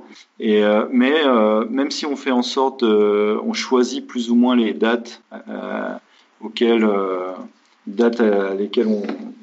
Tu vas y aller, c'est quand même lourd, oui. Euh, oui, on rate quand même des choses. Hein. Ça m'est arrivé de rater euh, des anniversaires, des trucs de l'école. Euh, ah et, petit à petit, on devient un petit peu. Bah, ça use. Hein. À, quoi bon connaître des nouvelles personnes si j'ai pas le temps de les, voir après, en fait. Hein. Donc, on devient un petit peu. Bien sûr. Et on finit par. on a des très très bons rapports avec nos collègues parce que l'ambiance est plutôt bonne entre entre, entre astronomes. Et moi, je m'attends énormément avec, enfin, avec les ingénieurs aussi. Donc, euh, j'avoue que j'ai passé des moments incroyables. C'est quelque chose qui me manque encore de, de, de vraiment de vivre euh, presque jour et nuit avec des personnes sur un site. C'est un peu comme une base pétrolière ou une base en Antarctique ou quelque chose comme ça. C'est très particulier. Euh, mais mais j'avais besoin d'un changement. Donc voilà, tout ça pour dire que ici maintenant, euh, ce qui m'a motivé à, venir à, l'Institut du télescope spatial ici à Baltimore, c'est de, justement apprendre euh, l'industrie de l'astronomie spatiale. Je connais très très bien le, VLT, mm. qui est un des plus grands observatoires euh, du sol, c'est peut-être le plus grand et le plus moderne dans sa façon de, fonctionner. J'avais envie de connaître un peu les missions spatiales qui sont encore une autre, une autre échelle de grandeur au niveau coût, développement, et puis euh, pression, puisqu'on n'a vraiment pas le droit à l'erreur, on envoie quelque chose qu'on ne pourra pas réparer. Euh, le télescope spatial Hubble, il a été euh, réparé ou mis à jour pour ses instruments quatre fois ou cinq fois. Là, on parle du James Webb Space Telescope, donc JWST, c'est le télescope de 6,50 m qui va être envoyé à la mi-2019, donc euh, d'ici un an et demi. Et euh, ce télescope spatial, donc c'est le plus grand télescope spatial jamais envoyé, en tout cas dans le domaine public. Et euh, il fait 6 mètres 50 et il, est aussi en nid d'abeilles avec des segments hexagonaux. Et il va s'ouvrir pendant son trajet vers le, le point de Lagrange, qui est en fait un endroit relativement stable de l'espace, c'est beaucoup plus loin que la distance Terre-Lune. Mhm. Près un million et demi de, kilomètres, il me semble. Et donc c'est un endroit où il va être euh, positionné. Euh, c'est pas un endroit précis, il va bouger un petit peu, bien sûr, mais il pourra observer, il va offrir des fenêtres d'observation bien particulières. Et, et surtout, c'est un endroit qui est parfait pour l'astronomie infrarouge, puisqu'il sera très froid, euh, en tout cas du côté euh, non éclairé par le Soleil, il sera En fait, c'est l'endroit qui est caché où la Terre masque le Soleil, c'est de l'autre côté, de, l'autre côté du Soleil par rapport à la Terre. Donc c'est non seulement un endroit qui est assez, euh, qui a un puits de gravité à cet endroit-là, où il y a une certaine force qui attire les choses, et en plus il y a des très bonnes conditions thermiques à cet endroit-là, à cause le, Soleil est en éclipse de la Terre. Donc on appelle ça le point de Lagrange. En l'occurrence, c'est le L2. Donc on avait déjà, il y a déjà des télescopes qui ont été envoyés là-bas. Euh, euh bah, Planck, dont je parlais il, y a, trois semaines. Planck. Ah oui, d'accord, oui. Ouais, ouais, Mais on n'a pas envoyé un truc aussi gros euh, qui se déplie en plus sur son trajet et euh, où une grosse partie des ressources de l'astronomie mondiale a été, a été mis vraiment c'est le plus gros projet. Euh, c'est 10 milliards de dollars, je crois. Pas loin. Pas loin. Oh, c'est très difficile à estimer parce que ça dépend si tu mets les salaires, pas les salaires, etc. etc. mais je crois que c'est. En tout cas, c'est plusieurs milliards de dollars. après, c'est milliards de dollars. ça fait 15 ans qu'il est en construction et il a duré 15 ans. Ça a, donné, ça a donné du travail à beaucoup de gens. Encore certes, maintenant. non, certes, ouais, et, et les, je pense que de près ou de loin, tous les astronomes euh, du monde vont bénéficier de ces données parce que ça va, c'est un peu comme le télescope spatial Hubble, ça, ça va vraiment révolutionner le, domaine. Là, l'occurrence, il sera plus sensible dans les, dans les longueurs d'onde infrarouges. Il sera, mais euh, plusieurs ordres de grandeur, euh, plus sensible que ce qu'on peut faire depuis le sol. Hubble, on pense que c'est un des instruments qui est le plus productif au niveau scientifique qui a jamais été fait. On a passé les 10 000 publications euh, il y a 4 ou 5 ans, Donc là, on doit être à 12 ou 13 000 publications juste reliées à Google. Et, publications avec arbitre, c'est-à-dire. oui, avec publications référées, donc pas que de science. Voilà. Ouais, donc... Et en plus, il, y a, et il est toujours extrêmement demandé. C'est un des instruments qui est toujours le plus difficile. Donc les gens ont toujours besoin de ce télescope, ont toujours très envie d'observer avec. Il y a une chance sur 20 d'avoir une, d'arriver à avoir une observation avec ce télescope-là. Donc c'est euh, quelque chose qui est très. Euh, c'est des instruments qui sont très utiles et très utilisés. Donc voilà, donc mon travail, qu'est-ce que je fais exactement? Euh, Donc on m'a recruté pour être euh, dans l'équipe d'un des quatre instruments, et en fait c'est l'instrument principal du télescope JWST, donc c'est un instrument NIRCAM, et en particulier je suis un peu l'expert coronographie de cet instrument. Euh, et je suis aussi censé reprendre euh, le groupe qui coordonne un peu tous les coronographes euh, du télescope. Il y, en a dans deux instruments. Et il y a les, on va dire les observations un peu au contraste. Euh, on m'a demandé de reprendre un peu la responsabilité d'organiser et de, de, jouer le rôle d'expert euh, sur le développement, par exemple, des, euh, des calculateurs de temps d'exposition, sur la documentation. Est-ce que les gens sont sur le, les tests qui vont être faits, ce qu'on appelle le commissioning, ou en français, je crois que c'est la recette. C'est un peu difficile à comprendre.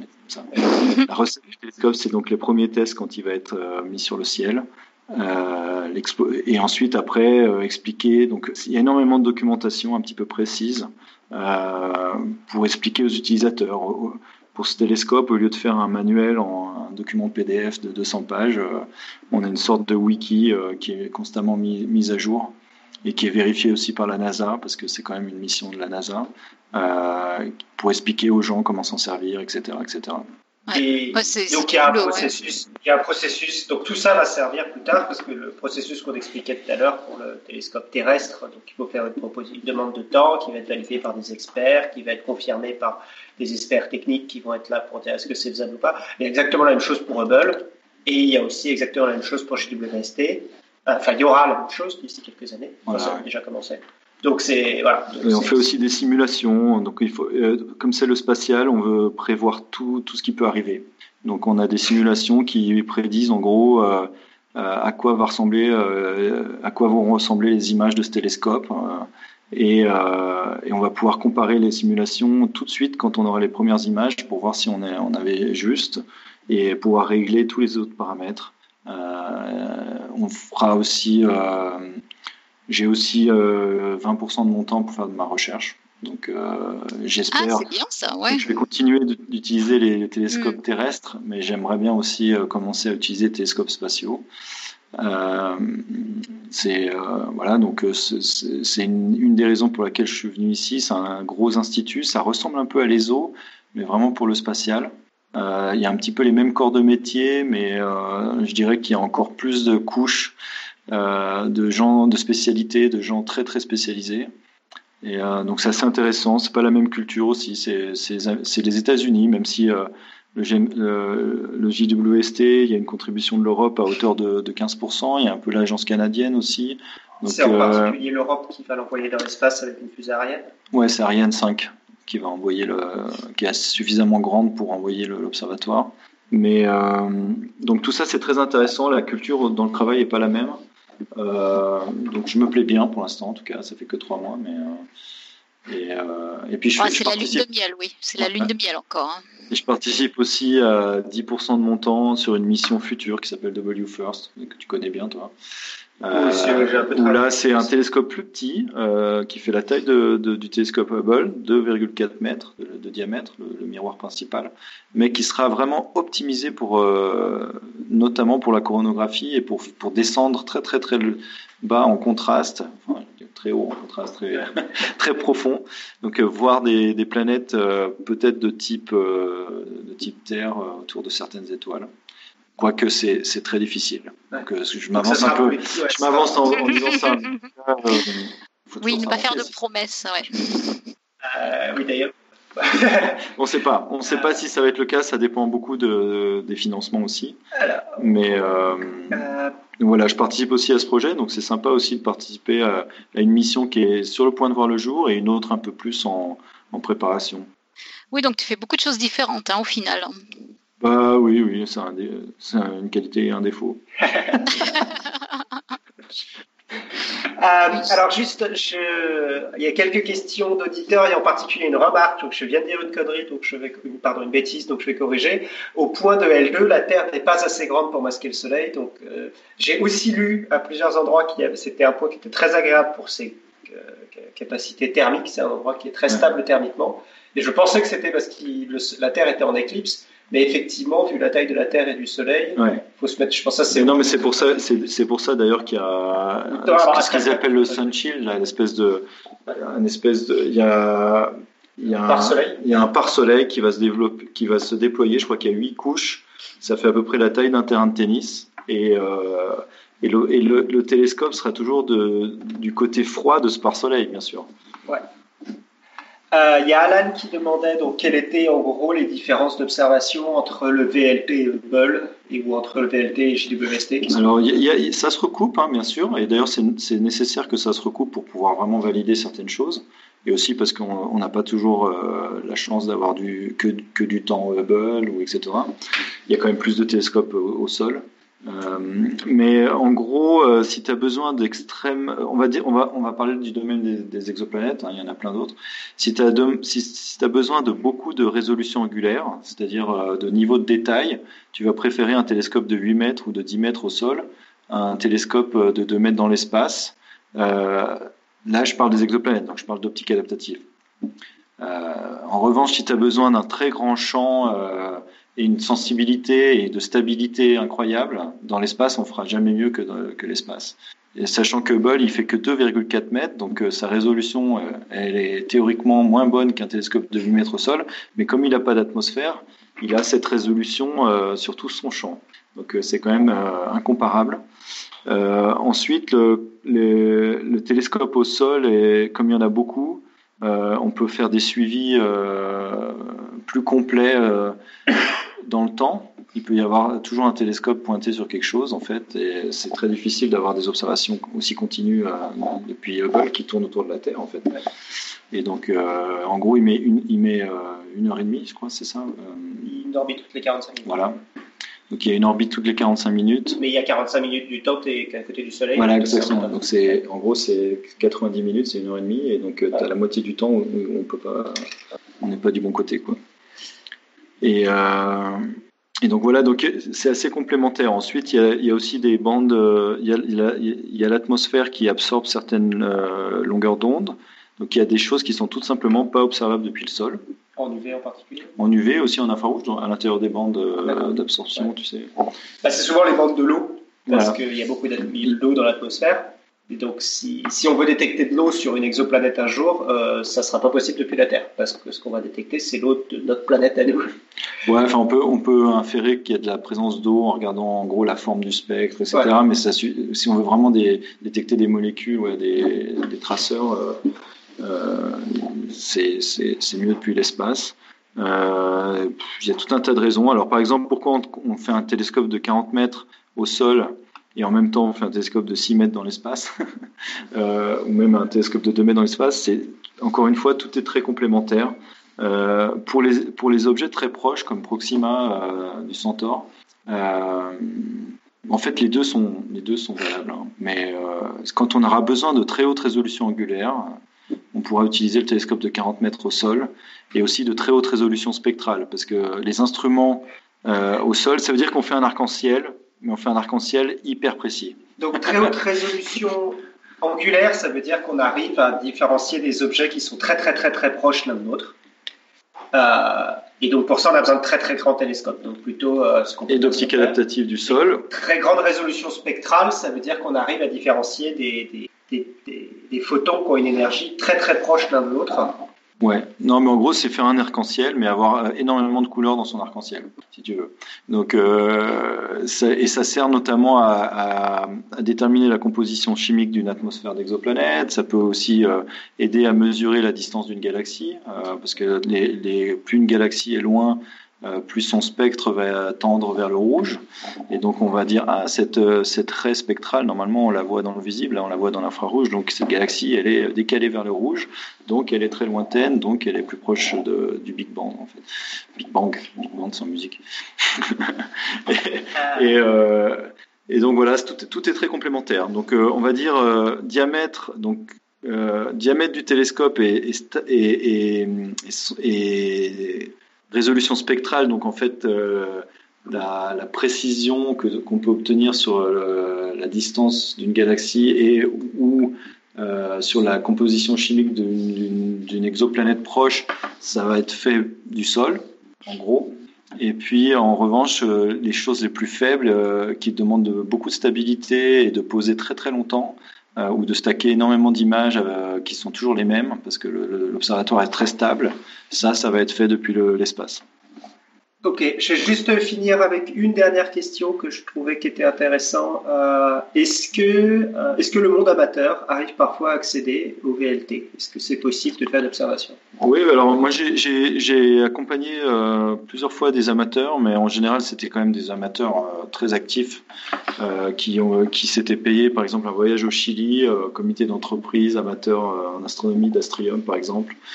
Il y a eu ou qui connaissent les amateurs qui connaissent un professionnel sur le site, ils peuvent, euh, ils peuvent avoir la chance d'avoir une visite privée. Les visites privées. Euh, Est-ce que c'est possible qu'ils observent avec Non, alors pour observer avec le, VLT, euh, parfois il y a des amateurs sur, nos sur les demandes. En général, c'est pas une demande que d'amateurs. Euh, il y a aussi des, il y a aussi du temps quand il fait pas très beau, donc le, la, quand la force, le signe, quand la, la qualité, euh, la force de la turbulence atmosphérique est, est, vraiment pas très très bonne pour les observations scientifiques. On peut, il y a aussi des, des demandes spécifiquement pour faire des belles images pour euh, la diffusion des connaissances, mais en général, c'est géré par euh, le département de diffusion des connaissances de, de de l'ESO. Parce que je sais euh, que pour Hubble, ça dépendait des directeurs, mais en fait, il y a un temps qui est possible. Le directeur de là où on bosse, l'Institut, a une certaine possibilité, un, pouvoir exécutif et il peut décider maintenant Hubble, il observe ça. Il y, a, il, y a, ça dans tous les observatoires. À l'ESO aussi, c'est à hauteur de 5% du temps. Euh, D'accord. Mais donc, je sais qu'il y a un directeur en particulier qui a donné du temps à des amateurs il y a quelques années. Okay. Voilà. Je sais, ouais, mais je sais pas. Je, je, suis, je suis d'accord, ça peut être fait, mais c'est quand même relativement euh, ah, exceptionnel. Ouais. Après, ce qui se fait beaucoup, c'est ce qu'on appelle citizen science, c'est que les, il y a maintenant euh, des observations, voilà, sciences participatives. Je te fais un dossier dessus il y a, au début de l'année. Ouais. Il y, a, il y a des observations euh, qui demandent énormément de redondance. Et par exemple, que, ça, que dans les transits d'exoplanètes ou dans les occultations, par exemple, quand il y a une. Euh, par exemple, moi j'ai participé à ce projet, par exemple, de Pluton, Pluton qui occulte une étoile. Donc il faut être dans la bonne direction, etc. Ça arrive une fois de temps en temps pour un observatoire donné. Et donc il faut, il faut aussi aller très vite, ça dure très, quelques secondes. Et donc il faut avoir euh, une caméra rapide qui prend des images. Euh, euh, moi, moi dans, ce cas-là, j'avais configuré NACO pour prendre des images, 5 images par seconde, de Pluton qui passait devant, qui passait devant une étoile et donc qui éteignait l'étoile. C'était Pluton le coronographe. Et, et ça, ça permet d'étudier l'atmosphère, notamment le, Pluton, et on, a pu, on a pu observer pendant ces observations cette courbe de lumière nous, montrait où était l'hiver, l'été de Pluton. Et, euh, notamment, il y a des, euh, ondes, euh, il y a des, phénomènes dans l'atmosphère de Pluton. donc ça, c'était intéressant. Et la même nuit, exactement en même temps, parce qu'il y avait des observatoires amateurs ou des télescopes amateurs qui étaient encore mieux placés que nous, qu'ils ils peuvent bouger. Et euh, donc c'était coordonné par le, le, responsable scientifique Bruno Sicardi à, à Paris, et donc, il y a des observations qui ont été faites au Brésil, euh, à San Pedro d'Atacama, etc., de ce genre de choses. Et en général, euh, ces amateurs-là qui fournissent des observations pour ce genre de projet, ils, sont, ils participent aussi aux publications, etc. Euh, après, on peut penser à plein d'autres façons de. Bah, J'ai fait un dossier spécifiquement sur ça. Ouais. J'allais donner quelques exemples. Bon, et eh ben, je te remercie voilà. d'être venu. tu me mets à la porte? Euh, non, en fait, on a, on a, on a pas mal de questions et, c'est vraiment, c'est vraiment passionnant. Moi, je pense qu'effectivement, il va falloir que tu reviennes, euh, Julien. non, il faut passer à autre chose. Moi, je, bien. Ok, voilà. j'espère que c'était pas trop pénible, mes grandes. Ah non, non, c'est passionnant, c'est absolument passionnant. C'est très intéressant, ouais, je suis d'accord. Oui, oui, oui. Moi, j'ai appris des trucs aussi. Vous pouvez inviter l'autre Julien Girard. Euh, je pense qu'il est bien aussi. Non, mais on va d'abord épuiser celui-là. D'abord, on épuise celui-là, puis après, on verra. Il a l'air sympa et je vais, je vais lui dire d'écouter le podcast. Quand Julien Girard avant de passer voilà. Ok, donc on va passer au pitch de la semaine prochaine. Et Irène, je te laisse du coup le, micro. Oui. Alors en fait, euh, nous on adore l'astrophysique. Euh, et d'ailleurs je pense que c'est, je pense que c'est quand même le le sujet un des sujets favoris du, podcast. Et donc, et donc euh, à ce titre, eh bien, on continue la semaine prochaine. Et euh, la semaine prochaine, on va avoir un invité qu'on aime aussi beaucoup, qui est venu plusieurs fois. Euh, c'est Damien, Damien Loiseau. Et euh, alors voilà comment se, comment, comment, euh, comment se construit le, le, pitch de la semaine prochaine. Donc on a déjà parlé de voyages interplanétaires sur Podcast Science. Euh, par exemple, Frédéric, dans les, épisodes 268 et 269, nous a parlé de Rocket Science, la science des fusées donc, et des contraintes importantes pour envoyer des gros objets dans l'espace. On a eu l'épisode 189 sur Voyager, euh, nous avait parlé d'orbite, de voyage interplanétaire, etc. Et donc la semaine prochaine, eh bien, ce qu'on va faire, c'est qu'on va parler de la dernière étape d'un voyage interplanétaire réussi, c'est-à-dire l'atterrissage. Donc pour des humains, pour des robots, comment on fait pour amener le précieux chargement en douceur, s'il vous plaît, sur la surface de l'astre que vous visez? Voilà, donc on verra ça avec Damien. Euh, encore une fois, vous l'avez entendu dans les émissions 271 et 272 par exemple, euh, Damien qui est astrophysicien et on est super content parce qu'il va venir nous en parler. Voilà. Euh, je ne sais pas si vous êtes venus, Johan et Julien, avec une citation. Allô, allô? Il t'a rendu le micro, il s'est sauvé direct. ah, il est parti? Non. Euh, oui, non, non, si, si, je suis là, je suis là. Juste, désolé, on débriefait. Euh, alors, en fait, j'ai complètement oublié de lui demander de Oh, le blâme citation. Ah, le blâme En plus, j'étais en train de me dire, oh, bah attends, c'est Johan, ancien dictateur, évidemment qu'il a prévu une citation. non, mais moi, j'ai Alors, je vais vous laisser faire, euh, les... parce qu'il y a plein de trucs qu'on peut dire après, et je vais, je vais dire la citation dans, dans un quart d'heure. Voilà. Euh, avant que ça devienne direct, là? Ah bah, j'ai une citation d'un ami. Euh... Parfait. Non, c'est pas vrai, non, c'est pas vrai. non, j'avais un ami euh, au, lycée et euh, à l'IUT, parce que moi j'ai fait un IUT, euh, qui disait il y a des bornes limites. Quand il en avait marre. Non, c'est pas très, c'est pas très, c'est pas très, c'est pas très profond, non, mais, mais, mais j'aimais bien cette citation. Ça veut dire que tu vois, Oui. Oui, en philosophie, c'est des concepts très intéressants, les voilà. et les limites. Non, non.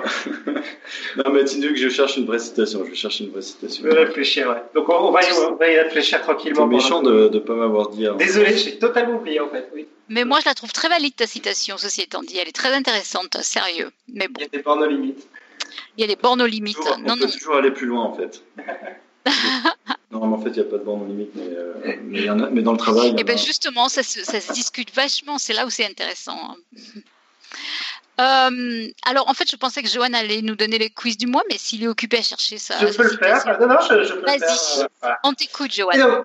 La citation du mois, c'est euh, une question qui vous a taraudé euh, sans doute. Euh, pardon, le quiz du mois, une question qui vous a sans doute taraudé tous. La mouche qui pète, info ou intox?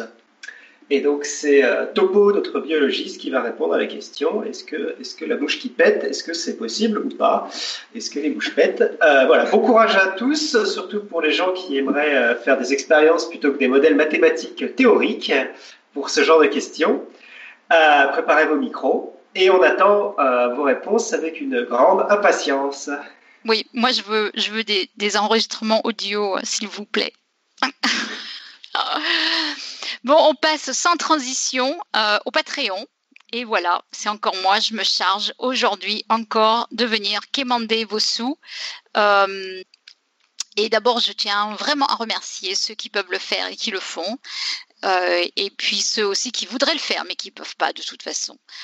Soyez assurés que nous vous sommes grandement reconnaissants. Parce que vous l'aurez remarqué et je vous l'aurai certes rappelé sans relâche et sans pitié pour vos oreilles, nous n'utilisons pas de pub et nous n'avons pas encore d'investisseurs. Non, non, non, les requins du marketing ne sont pas rentrés dans la maison. Donc nous avons besoin de vous. Chaque centième d'écu est utilisé parcimonieusement. Alors n'hésitez pas, ce sera une bonne façon de servir la science. Nous utilisons le site en ligne de Patreon que vous trouverez facilement sur notre site web. Et merci, merci, merci. Et, et je remercie, nous remercions toute l'équipe. Nous remercions en particulier aujourd'hui notre ami Brusicor, dont les blagues à deux balles au cours du live de ce soir nous ont rapporté 23 euros. Et si vous nous demandez comment on arrive à un nombre impair, sachez que c'est Nico qui a tenu le compteur entre 16 et 19. Bref, merci Brusicor. Et voilà. Euh, et sans transition, nous avons aussi des superbes annonces à vous faire. Euh, je vais commencer par la première, puisque j'y suis. Euh, notre newsletter, on oublie souvent, souvent et d'ailleurs toujours de vous le dire, mais nous avons une newsletter. Mais oui, si, si, euh, c'est super facile de vous y abonner et vous pouvez pas nous oublier comme ça en la recevant environ tous les 15 jours. Généralement, elle existe pour vous rappeler quelle sera la prochaine émission et quelles émissions on a mis en ligne. Et puis, parfois, on y met aussi des annonces, etc. Donc, abonnez-vous et cette fois, je vous promets, c'est gratuit. Voilà. Claire, c'est à toi. Euh, oui, pardon, j'étais en train de me battre avec le mute de mon micro. Euh, alors, euh, moi j'ai une annonce aussi. je pense que ça commence à être assez clair pour tout le monde que j'adore raconter ma vie sur Podcast Science. Et quand je vous parle pas des musées que je suis allée visiter sur mon temps libre pour les roues libres, et eh ben, je vais vous parler rapidement des, des formations que je fais sur mon temps de boulot. Parce que ce soir, je sors tout juste d'une formation SST alors c'est la formation sauveteur secouriste du travail. Euh, la formation a duré deux jours et je suis alors euh, super méga contente de l'avoir faite. En fait, je pense que je vais pas endormir de la nuit et que je vais répéter les trucs dans ma tête euh, une bonne partie du temps. le sauveteur secouriste du travail, c'est un membre du personnel d'une entreprise qui va être volontaire ou désigné pour porter secours en cas d'accident. Et évidemment, porter secours, et eh ben ça s'apprend. On m'a donc expliqué avec de la théorie et des exercices pratiques comment gérer, protéger, examiner, alerter et enfin secourir en cas d'accident divers. On m'a enseigné des comportements et des réflexes à avoir et des gestes à faire, alors comme la PSL ou position latérale de sécurité, euh, aussi faire une réanimation cardio-pulmonaire, gérer un saignement avec un pansement compressif ou un garrot selon le cas, utiliser un défibrillateur, identifier un AVC, euh, aussi à désobstruer des voies aériennes si étouffement total et euh, à ne pratiquer aucun geste si l'étouffement il est que partiel, etc., etc. Et sans oublier évidemment mon petit préféré, euh, la brûlure chimique. C'était hyper enrichissant à faire, j'ai trouvé ça trop génial et je vous invite du coup fortement à la faire aussi cette formation à vous y inscrire si jamais votre entreprise vous la propose, ce qui se fait de plus en plus si j'ai bien écouté mon instructeur, ou carrément vous la demandez, euh, vous renseigner auprès euh, de votre DRH. À la fin de la formation, vous aurez une petite évaluation, mais pas de stress, qui répond à des critères qui sont définis par l'INRS, donc l'Institut national de recherche et de sécurité, qui vous permettent d'être habilité SST par l'INRS donc, avec un certificat qui est valable euh, deux ans en fait, donc 24 mois. Vous serez rentré dans une base de données en tant que euh, SST, donc euh, sauveteur secouriste travail, ce qui vous permet d'avoir droit en fait à une nouvelle formation dans les 24 mois qui suivent, histoire d'une part de ne pas perdre votre habilitation et puis bah pour garder tout ça en tête et puis pour vous former en fait de de mieux en mieux sur des cas de plus en plus complexes au fur et à mesure. Et comme c'est une base de données de l'INRS et pas de l'entreprise, euh, même si vous changez de boulot, faites des arrêts ou quoi que ce soit, vous pouvez garder votre habilitation ça c'est plutôt sympa. Et pourquoi la faire cette formation euh, Au-delà du fait que faire des, exercices sur des, sur des mannequins et des trucs, tout ça, on se marre bien, eh ben parce que ça aide à sauver des vies. Euh, par exemple dans le cas d'un malaise cardiaque avec arrêt respiratoire, la prise en charge rapide, évidemment, là je suis sûre que je vous apprends rien, elle est cruciale. Si vous êtes témoin de ce genre d'incident, même si vous prévenez tout de suite les secours, mais qu'en fait avec le temps qu'ils arrivent euh, au lieu de l'accident, qu'ils prennent conscience de la situation que vous n'avez pas nécessairement bien expliqué au téléphone quand vous les avez contactés parce que euh, vous n'avez pas identifié clairement le truc, bah, la réanimation cardio-pulmonaire, elle peut ne commencer qu'après 10-15 minutes après le malaise et arrêt respiratoire. Et là, la chance de survie de, votre gugus, eh ben, elle est d'environ 2%. Si maintenant vous appelez directement aussi les secours, mais que vous les alertez bien, parce que vous leur expliquez clairement la situation que vous, vous aurez su analyser, et que vous avez commencé en les attendant directement la réanimation cardio-pulmonaire vous-même, eh ben vous augmentez les chances de survie de votre bonhomme à 30-40% quand même. Donc avouez que c'est pas rien. Sauf qu'en France, eh ben, il n'y a qu'une toute petite partie de la population qui est formée à faire ces gestes-là. Euh, c'est moins de 10% en France. Donc il y a genre énormément de progrès à faire, énormément même si on compare à nos voisins scandinaves qui sont des bien meilleurs élèves que nous pour ça. Donc zouzouzou, je vous invite à tous suivre cette formation, comme ça vous pourrez être un héros du quotidien. Et puis tant que j'y suis, moi je vous invite aussi à donner votre sang, comme ça tout est dit. Et bah, voyons. bon, écoute, tant qu'à faire, je pourrais même rajouter, si vous êtes comme moi et que vous avez un taux de plaquettes à crever le plafond, mais filez vos plaquettes, ça fatigue moins, vous pouvez le faire plus régulièrement dans l'année et ils sont super preneurs. du coup, j'ai Alan qui me glisse dans l'oreillette en direct, puisqu'il a eu le même genre de formation il y a 15 jours, mais sans les acronymes. Bah, j'imagine qu'en Suisse, euh, t'as pas les mêmes. Euh, il vous invite. Il a aussi trouvé ça génial. mais Alan, de toute façon, on est trop tout pareil, cœur, cœur, love, love. Et il va inviter son instructeur, oui, effectivement, à l'antenne de Podcast Science pour nous sensibiliser à cette problématique très, très, très bientôt. Oui. Et ça, c'est vrai que ça va être super cool cette émission. J'ai vraiment hâte de le faire.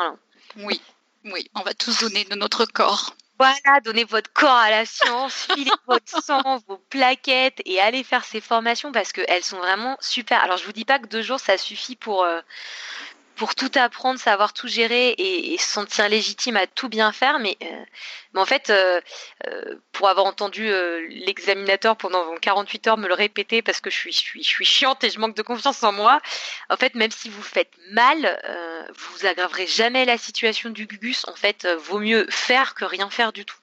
Et ça, c'est voilà. J'espère que le message est passé. Allez sauver des vies. Yeah donner un rat aussi. Comment? Vous en avez deux. Un prostituez vos pieds, enfin faites quelque chose. prostituez vos pieds. Bon, euh, on va passer avant que cela ne dérape trop loin. Nous allons passer aux annonces suivantes. Euh, les samedis et dimanches 25 et 26 novembre, de 10h à 18h, vous avez rendez-vous à la Cité universitaire à Paris pour la cinquième édition du forum du CNRS sur le thème Que reste-t-il à découvrir? Alan n'a malheureusement pas eu le temps de préparer un pitch plus élaboré, mais ne retenez qu'une chose, venez, podcast science et de la partie grâce à Pierre. Et vous pourrez même retrouver vos animatrices et animateurs préférés du podcast sur la scène pour animer des discussions et modérer des débats. C'est gratuit, mais c'est sur inscription. Tous les détails ici. Donc, on vous sur le forum, euh, le forum cnrs.fr, le euh, et on vous mettra évidemment ce lien dans les notes d'émission. Voilà, je crois que Claire, tu voulais rajouter quelque chose ici? Euh, Oui, enfin, euh, juste, effectivement, il y aura différents formats de, présentation. Vous aurez des petits, des mini-confs, en fait, où vous aurez des espèces de regards croisés, où vous avez trois chercheurs qui viennent se, se qui viennent parler, en fait, de leurs travaux de recherche sur des disciplines en, commun. Vous avez aussi des d'autres formats où c'est vraiment questionnement libre et le chercheur, il vient répondre à toutes les questions que vous voulez. Après, vous avez aussi des des, des amphis un peu plus grands avec des, formats un peu plus conférentiels. Ça va être euh, super intéressant, je pense. Du côté de Podcast Science, vous aurez euh, Robin, Tup, euh, Elodie et moi qui seront là à certaines confs. Et quand on vous dit c'est gratuit mais sur inscription, grouillez-vous parce que j'ai essayé de m'inscrire il y a deux jours parce que je voulais aller assister aux confs que je présentais pas et en fait il reste déjà plus de place à 90% des conférences. Oh waouh, pétard. Ouais. Ah oui, ah ouais, donc oui, oui. Bon ben en tout cas merci beaucoup Claire. De rien. Alors, le 25 novembre, malheureusement, il se passe quelque chose aussi. Alors, je ne sais pas si c'est au même moment. Oui, alors malheureusement, il y a quand même un gros conflit euh, d'emploi du temps. Il va vraiment falloir faire des choix difficiles parce que le 25 novembre, Jean-Philippe Usan vous invite euh, à un brunch littéraire et musical. Donc, ça va vous faire encore une fois un emploi du temps un peu chargé. Mais euh, ici, Jean-Philippe va vous parler de son nouveau livre, un livre qui s'appelle L'harmonie secrète de l'univers. Il avait d'ailleurs clôturé notre saison précédente dans l'émission 307 à ce sujet. Euh, ici, ça se passe euh, à Montreuil, à la Marbrerie plus exactement. Euh, j'ai vu des photos, ça a l'air superbe. Et c'est un événement qui est préparé par la librairie Folie d'encre et l'organisation Montreuil sur Livre. Donc il y aura un, brunch qui sera servi à partir de 12 heures pour la modique somme de 15 euros. Mais en tout cas, allez sur la, page Facebook pour vous inscrire et là aussi, on vous mettra le lien dans les notes d'émission. Voilà, et on a encore, encore euh, une autre annonce. Enfin, on en a encore deux. Encore des annonces. Et on a même Robin pour la faire. Tu veux la faire, Robin bah, Il va falloir que je modifie le texte hein, parce que je vais ah. éviter de parler de moi-même à la troisième personne. Euh, donc, euh, il y a une soirée en préparation au dernier moment, mais en préparation. Nous, on vous en avait déjà parlé à la dernière émission. Euh, Donc c'est pas au dernier moment du tout. Hein. Euh, oui, oui, voilà, c'est très très bien organisé, c'est extrêmement bien organisé, euh, puisqu'il s'agit puisqu'il s'agit de, de l'institut Henri Poincaré qui, qui organise quelque chose, donc ça ne peut être que très bien organisé, et que c'est moi le responsable au niveau de Podcast Science, donc raison, mais encore plus forte pour que ce soit très bien organisé. Euh, donc bref, l'Institut Henri Carré et les CNRS euh, nous ont demandé de venir faire une, euh, une émission. C'est un peu la consécration, on nous passe des commandes maintenant euh, à l'IHP, donc l'Institut Henri Carré autour de la sortie d'un livre euh, lancé par les ex-directeurs de ce prestigieux institut de recherche mathématique. Les deux ex-directeurs, c'est Cédric Villani, que je pense à peu près tout le monde connaît. Ceux qui ne connaissent pas, si je vous dis les cheveux longs, euh, la lavalière et la broche araignée, normalement ça fonctionne. Et puis notre Jean-Philippe Usan national, qui était directeur adjoint de l'Institut Henri Poincaré. C'est bien évidemment probablement par lui que euh, a été invité on parlait depuis longtemps de faire une émission là-bas. Euh, et donc l'occasion, c'est la sortie d'un livre euh, de, l'IHP euh, qui concerne, qui s'appelle Objets mathématiques et qui présente la fameuse collection des modèles mathématiques qui, sont présentés dans, dans la bibliothèque de l'institut. Et ces objets, ces modèles mathématiques, sont à l'origine des objets qui servent à l'enseignement des mathématiques, mais qui ont fasciné et inspiré beaucoup de mathématiciens et d'artistes depuis qu'ils existent, c'est-à-dire depuis la fin du 19e siècle.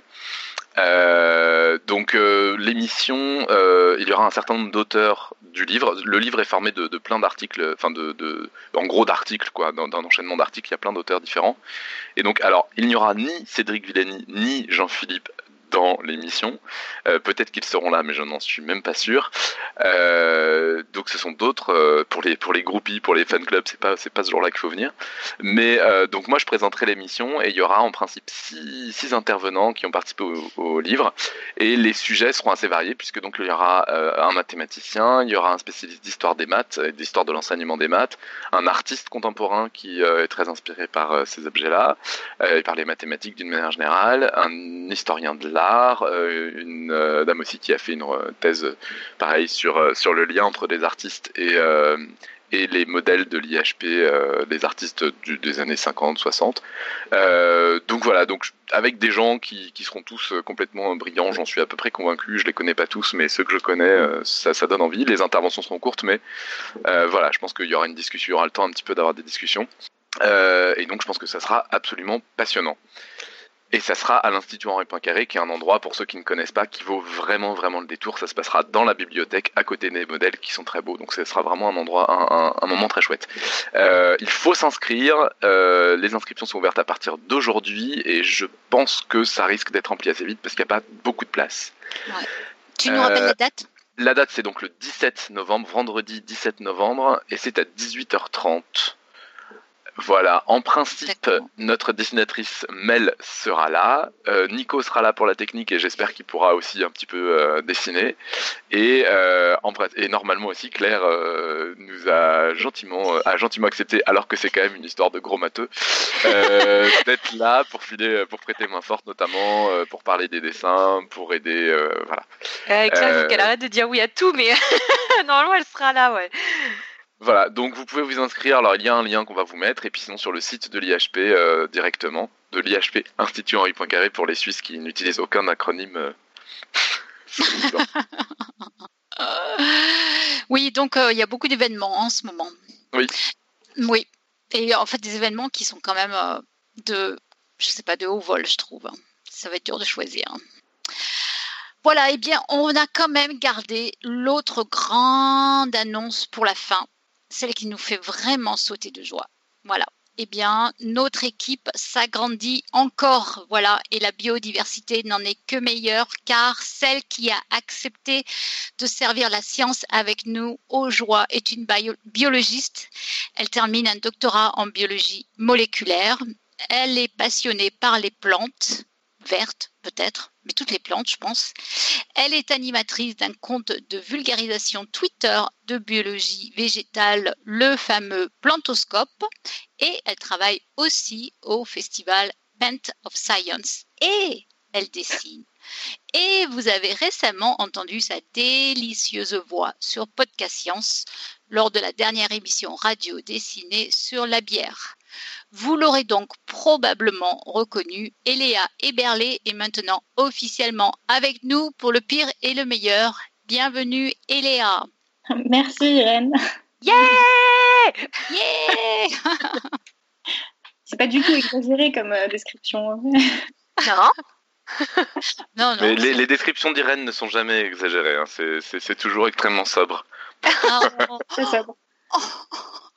Je prendrais ça comme un compliment. Ouais, mais t'as trop raison. Voilà. euh, eh bien, Joanne, tu as ta quote, je pense. Euh, du coup, c'est pas moi, c'est Julien, notre invité, donc a trouvé une quote euh, pendant que vous faisiez les annonces, donc je lui laisse la, la lire. ouais, donc euh, je voulais je voulais pas prendre une, une citation trop pédante ou d'un auteur que j'ai pas lu, ce qui est souvent un peu le cas. On dit oh c'est joli ça, je vais, le, je vais le mettre à la fin de mon mes mes emails, tu sais. je fais pas ça, j'ai jamais fait ça. Donc, et puis je suis nul pour retenir les, les citations. Donc là, j'ai cherché quand même quelque chose que, qui est hyper bateau, mais qui est joli. Donc c'est une euh, citation d'Antoine de, Saint-Exupéry, du Petit Prince que tout le monde connaît. Euh, les gens ont des étoiles qui ne sont pas les mêmes. Pour les uns qui voyagent, les étoiles sont des guides. Pour d'autres, elles ne sont rien d'autre que de petites lumières. Pour d'autres, qui sont savants, elles sont des problèmes.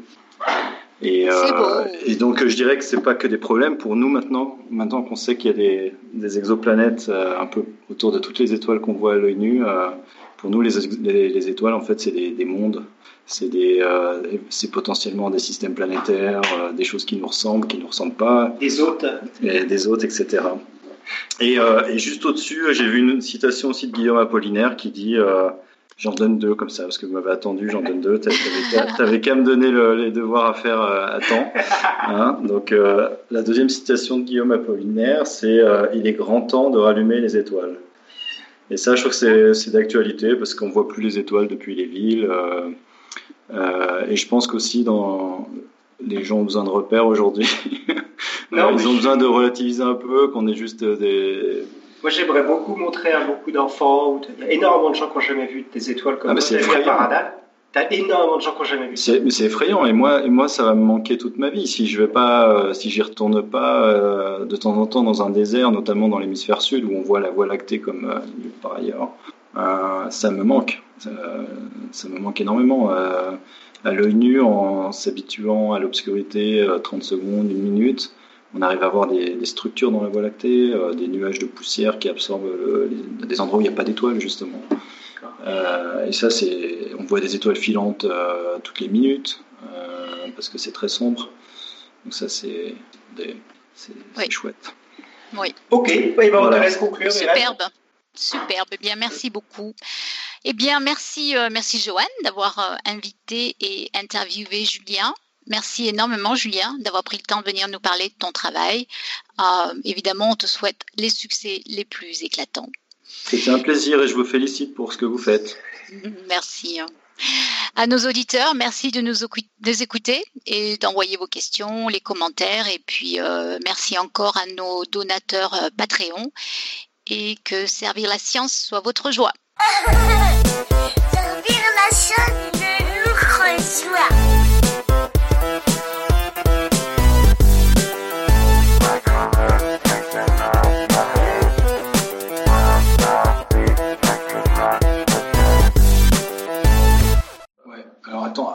Petit truc juste avant de commencer. ouais, pas de souci. pour, euh, juste pour commencer à déconduire un peu l'émission. Non, c'est juste que euh, on est deux Julien Girard en astronomie. Ah. Il y en a, il y en a, il y en a un vieux, c'est moi. Je suis pas très vieux, mais mais l'autre est moins vieux, moins jeune, euh, moins vieux plutôt. Donc il y a un Julien Girard qui travaille à Paris et il y a un Julien Girard qui travaille maintenant à Baltimore. Et c'est un petit peu embêtant parce que euh, on travaille euh, sur des, pas exactement dans la même chose, mais parfois on a des, des courriers qui nous arrivent euh, et des gens qui se trompent un petit peu. Je crois que j'ai fait ma thèse quasiment en même temps que l'autre Julien Girard à Paris. D'accord. Et on a fini, on, on, on s'est jamais rencontrés en vrai, mais on a fini par se contacter et puis on on s'est même ajouté sur Facebook, on se fait des blagues et tout. Parfois, quand, on reçoit un truc un peu pénible à faire, je dis c'est pas c'est pas pour toi ça. voilà, c'est juste pour euh, clarifier. Donc il y a un radioastronome, c'est l'autre, c'est celui de Paris euh, qui est au Lésia, je crois. Et, euh, et puis moi, c'est plus l'astronomie optique et infrarouge. Donc juste la radioastronomie, pour clarifier, c'est l'observation des ondes radio, comme comme le comment il s'appelle, Jodie Foster dans Contact en gros. Sauf ah, que lui, c'est des lots, phares, tu sais. Euh, voilà. Et donc, l'optique infrarouge est, est, visible, dont, parle Julien, c'est l'optique avec les télescopes dont vous avez sans doute plus entendu parler euh, et dont on va plus parler ce soir. Euh, l'optique dont on a plus l'habitude dans, le grand, dans le grand public. Voilà, des, télescopes avec des miroirs. Voilà. Comme dans notre salle de bain. Mais moi, je voudrais revenir sur ton double. C'est quand même incroyable cette histoire qui est un double. Vous, il y a des, des, homonymes, quoi. Et en fait, on s'est un, un, petit peu mis d'accord pour que sur nos publications, euh, on utilise notre deuxième euh, prénom. Enfin, mais oui, parce que parce que sinon, ça devient un peu compliqué. Mais malheureusement, euh, on n'a pas commencé à faire ça tout de suite, donc c'est un peu compliqué. C'est marrant parce que, parce que bon, c'est vrai que c'est des homonymes, c'est vrai que vous avez des noms quand même assez, finalement, c'est vrai que c'est pas des noms hyper rares, mais, mais des homonymes euh, plus que ça parce que vous, vous êtes dans le même. Euh, vous, vous, avez, vous êtes amené à vous croiser pas mal dans le. Oui, il y, a pas tant, il y a quelques milliers d'astronomes professionnels dans le monde et il y a deux Julien Girard. Ouais, c'est comme ça. Voilà. quelques centaines en France euh, seulement. ouais, voilà. Non, mais, Girard, c'est quand même un, des, un nom assez commun en langue française, même au Canada, en Belgique, etc. Et Julien, c'est un nom assez commun aussi pour ma génération. Euh, j'ai commencé à avoir des suées quand tu as commencé à dire ça parce que je me suis dit toute la biographie que j'ai dit euh, au début, c'était pas. non, c'est la bonne, c'est la bonne parce que je crois que j'ai une présence je suis un petit peu plus euh, présent sur Internet. Cela dit, c'est rigolo parce que j'ai un autre exemple. Il y a une autre personne qui faisait sa thèse à Paris en même temps que moi, qui a aussi un autre homonyme dans la recherche. Euh, il s'appelle, lui, il s'appelle Martin, donc c'est plus commun, mais euh, il a. Mais donc l'autre Julien Girard. Il s'est retrouvé une conférence tous les deux en même temps, genre. On va pas ennuyer les auditeurs avec ça, mais il a un poste à Paris et quand il passait les concours j'ai pas mal de gens qui m'ont dit ah on va se retrouver à Paris pour les concours euh, alors t'as été présélectionné et j'ai dit bah non je, je, passe pas les concours. Moi je, je fais une carrière à l'étranger pour l'instant mais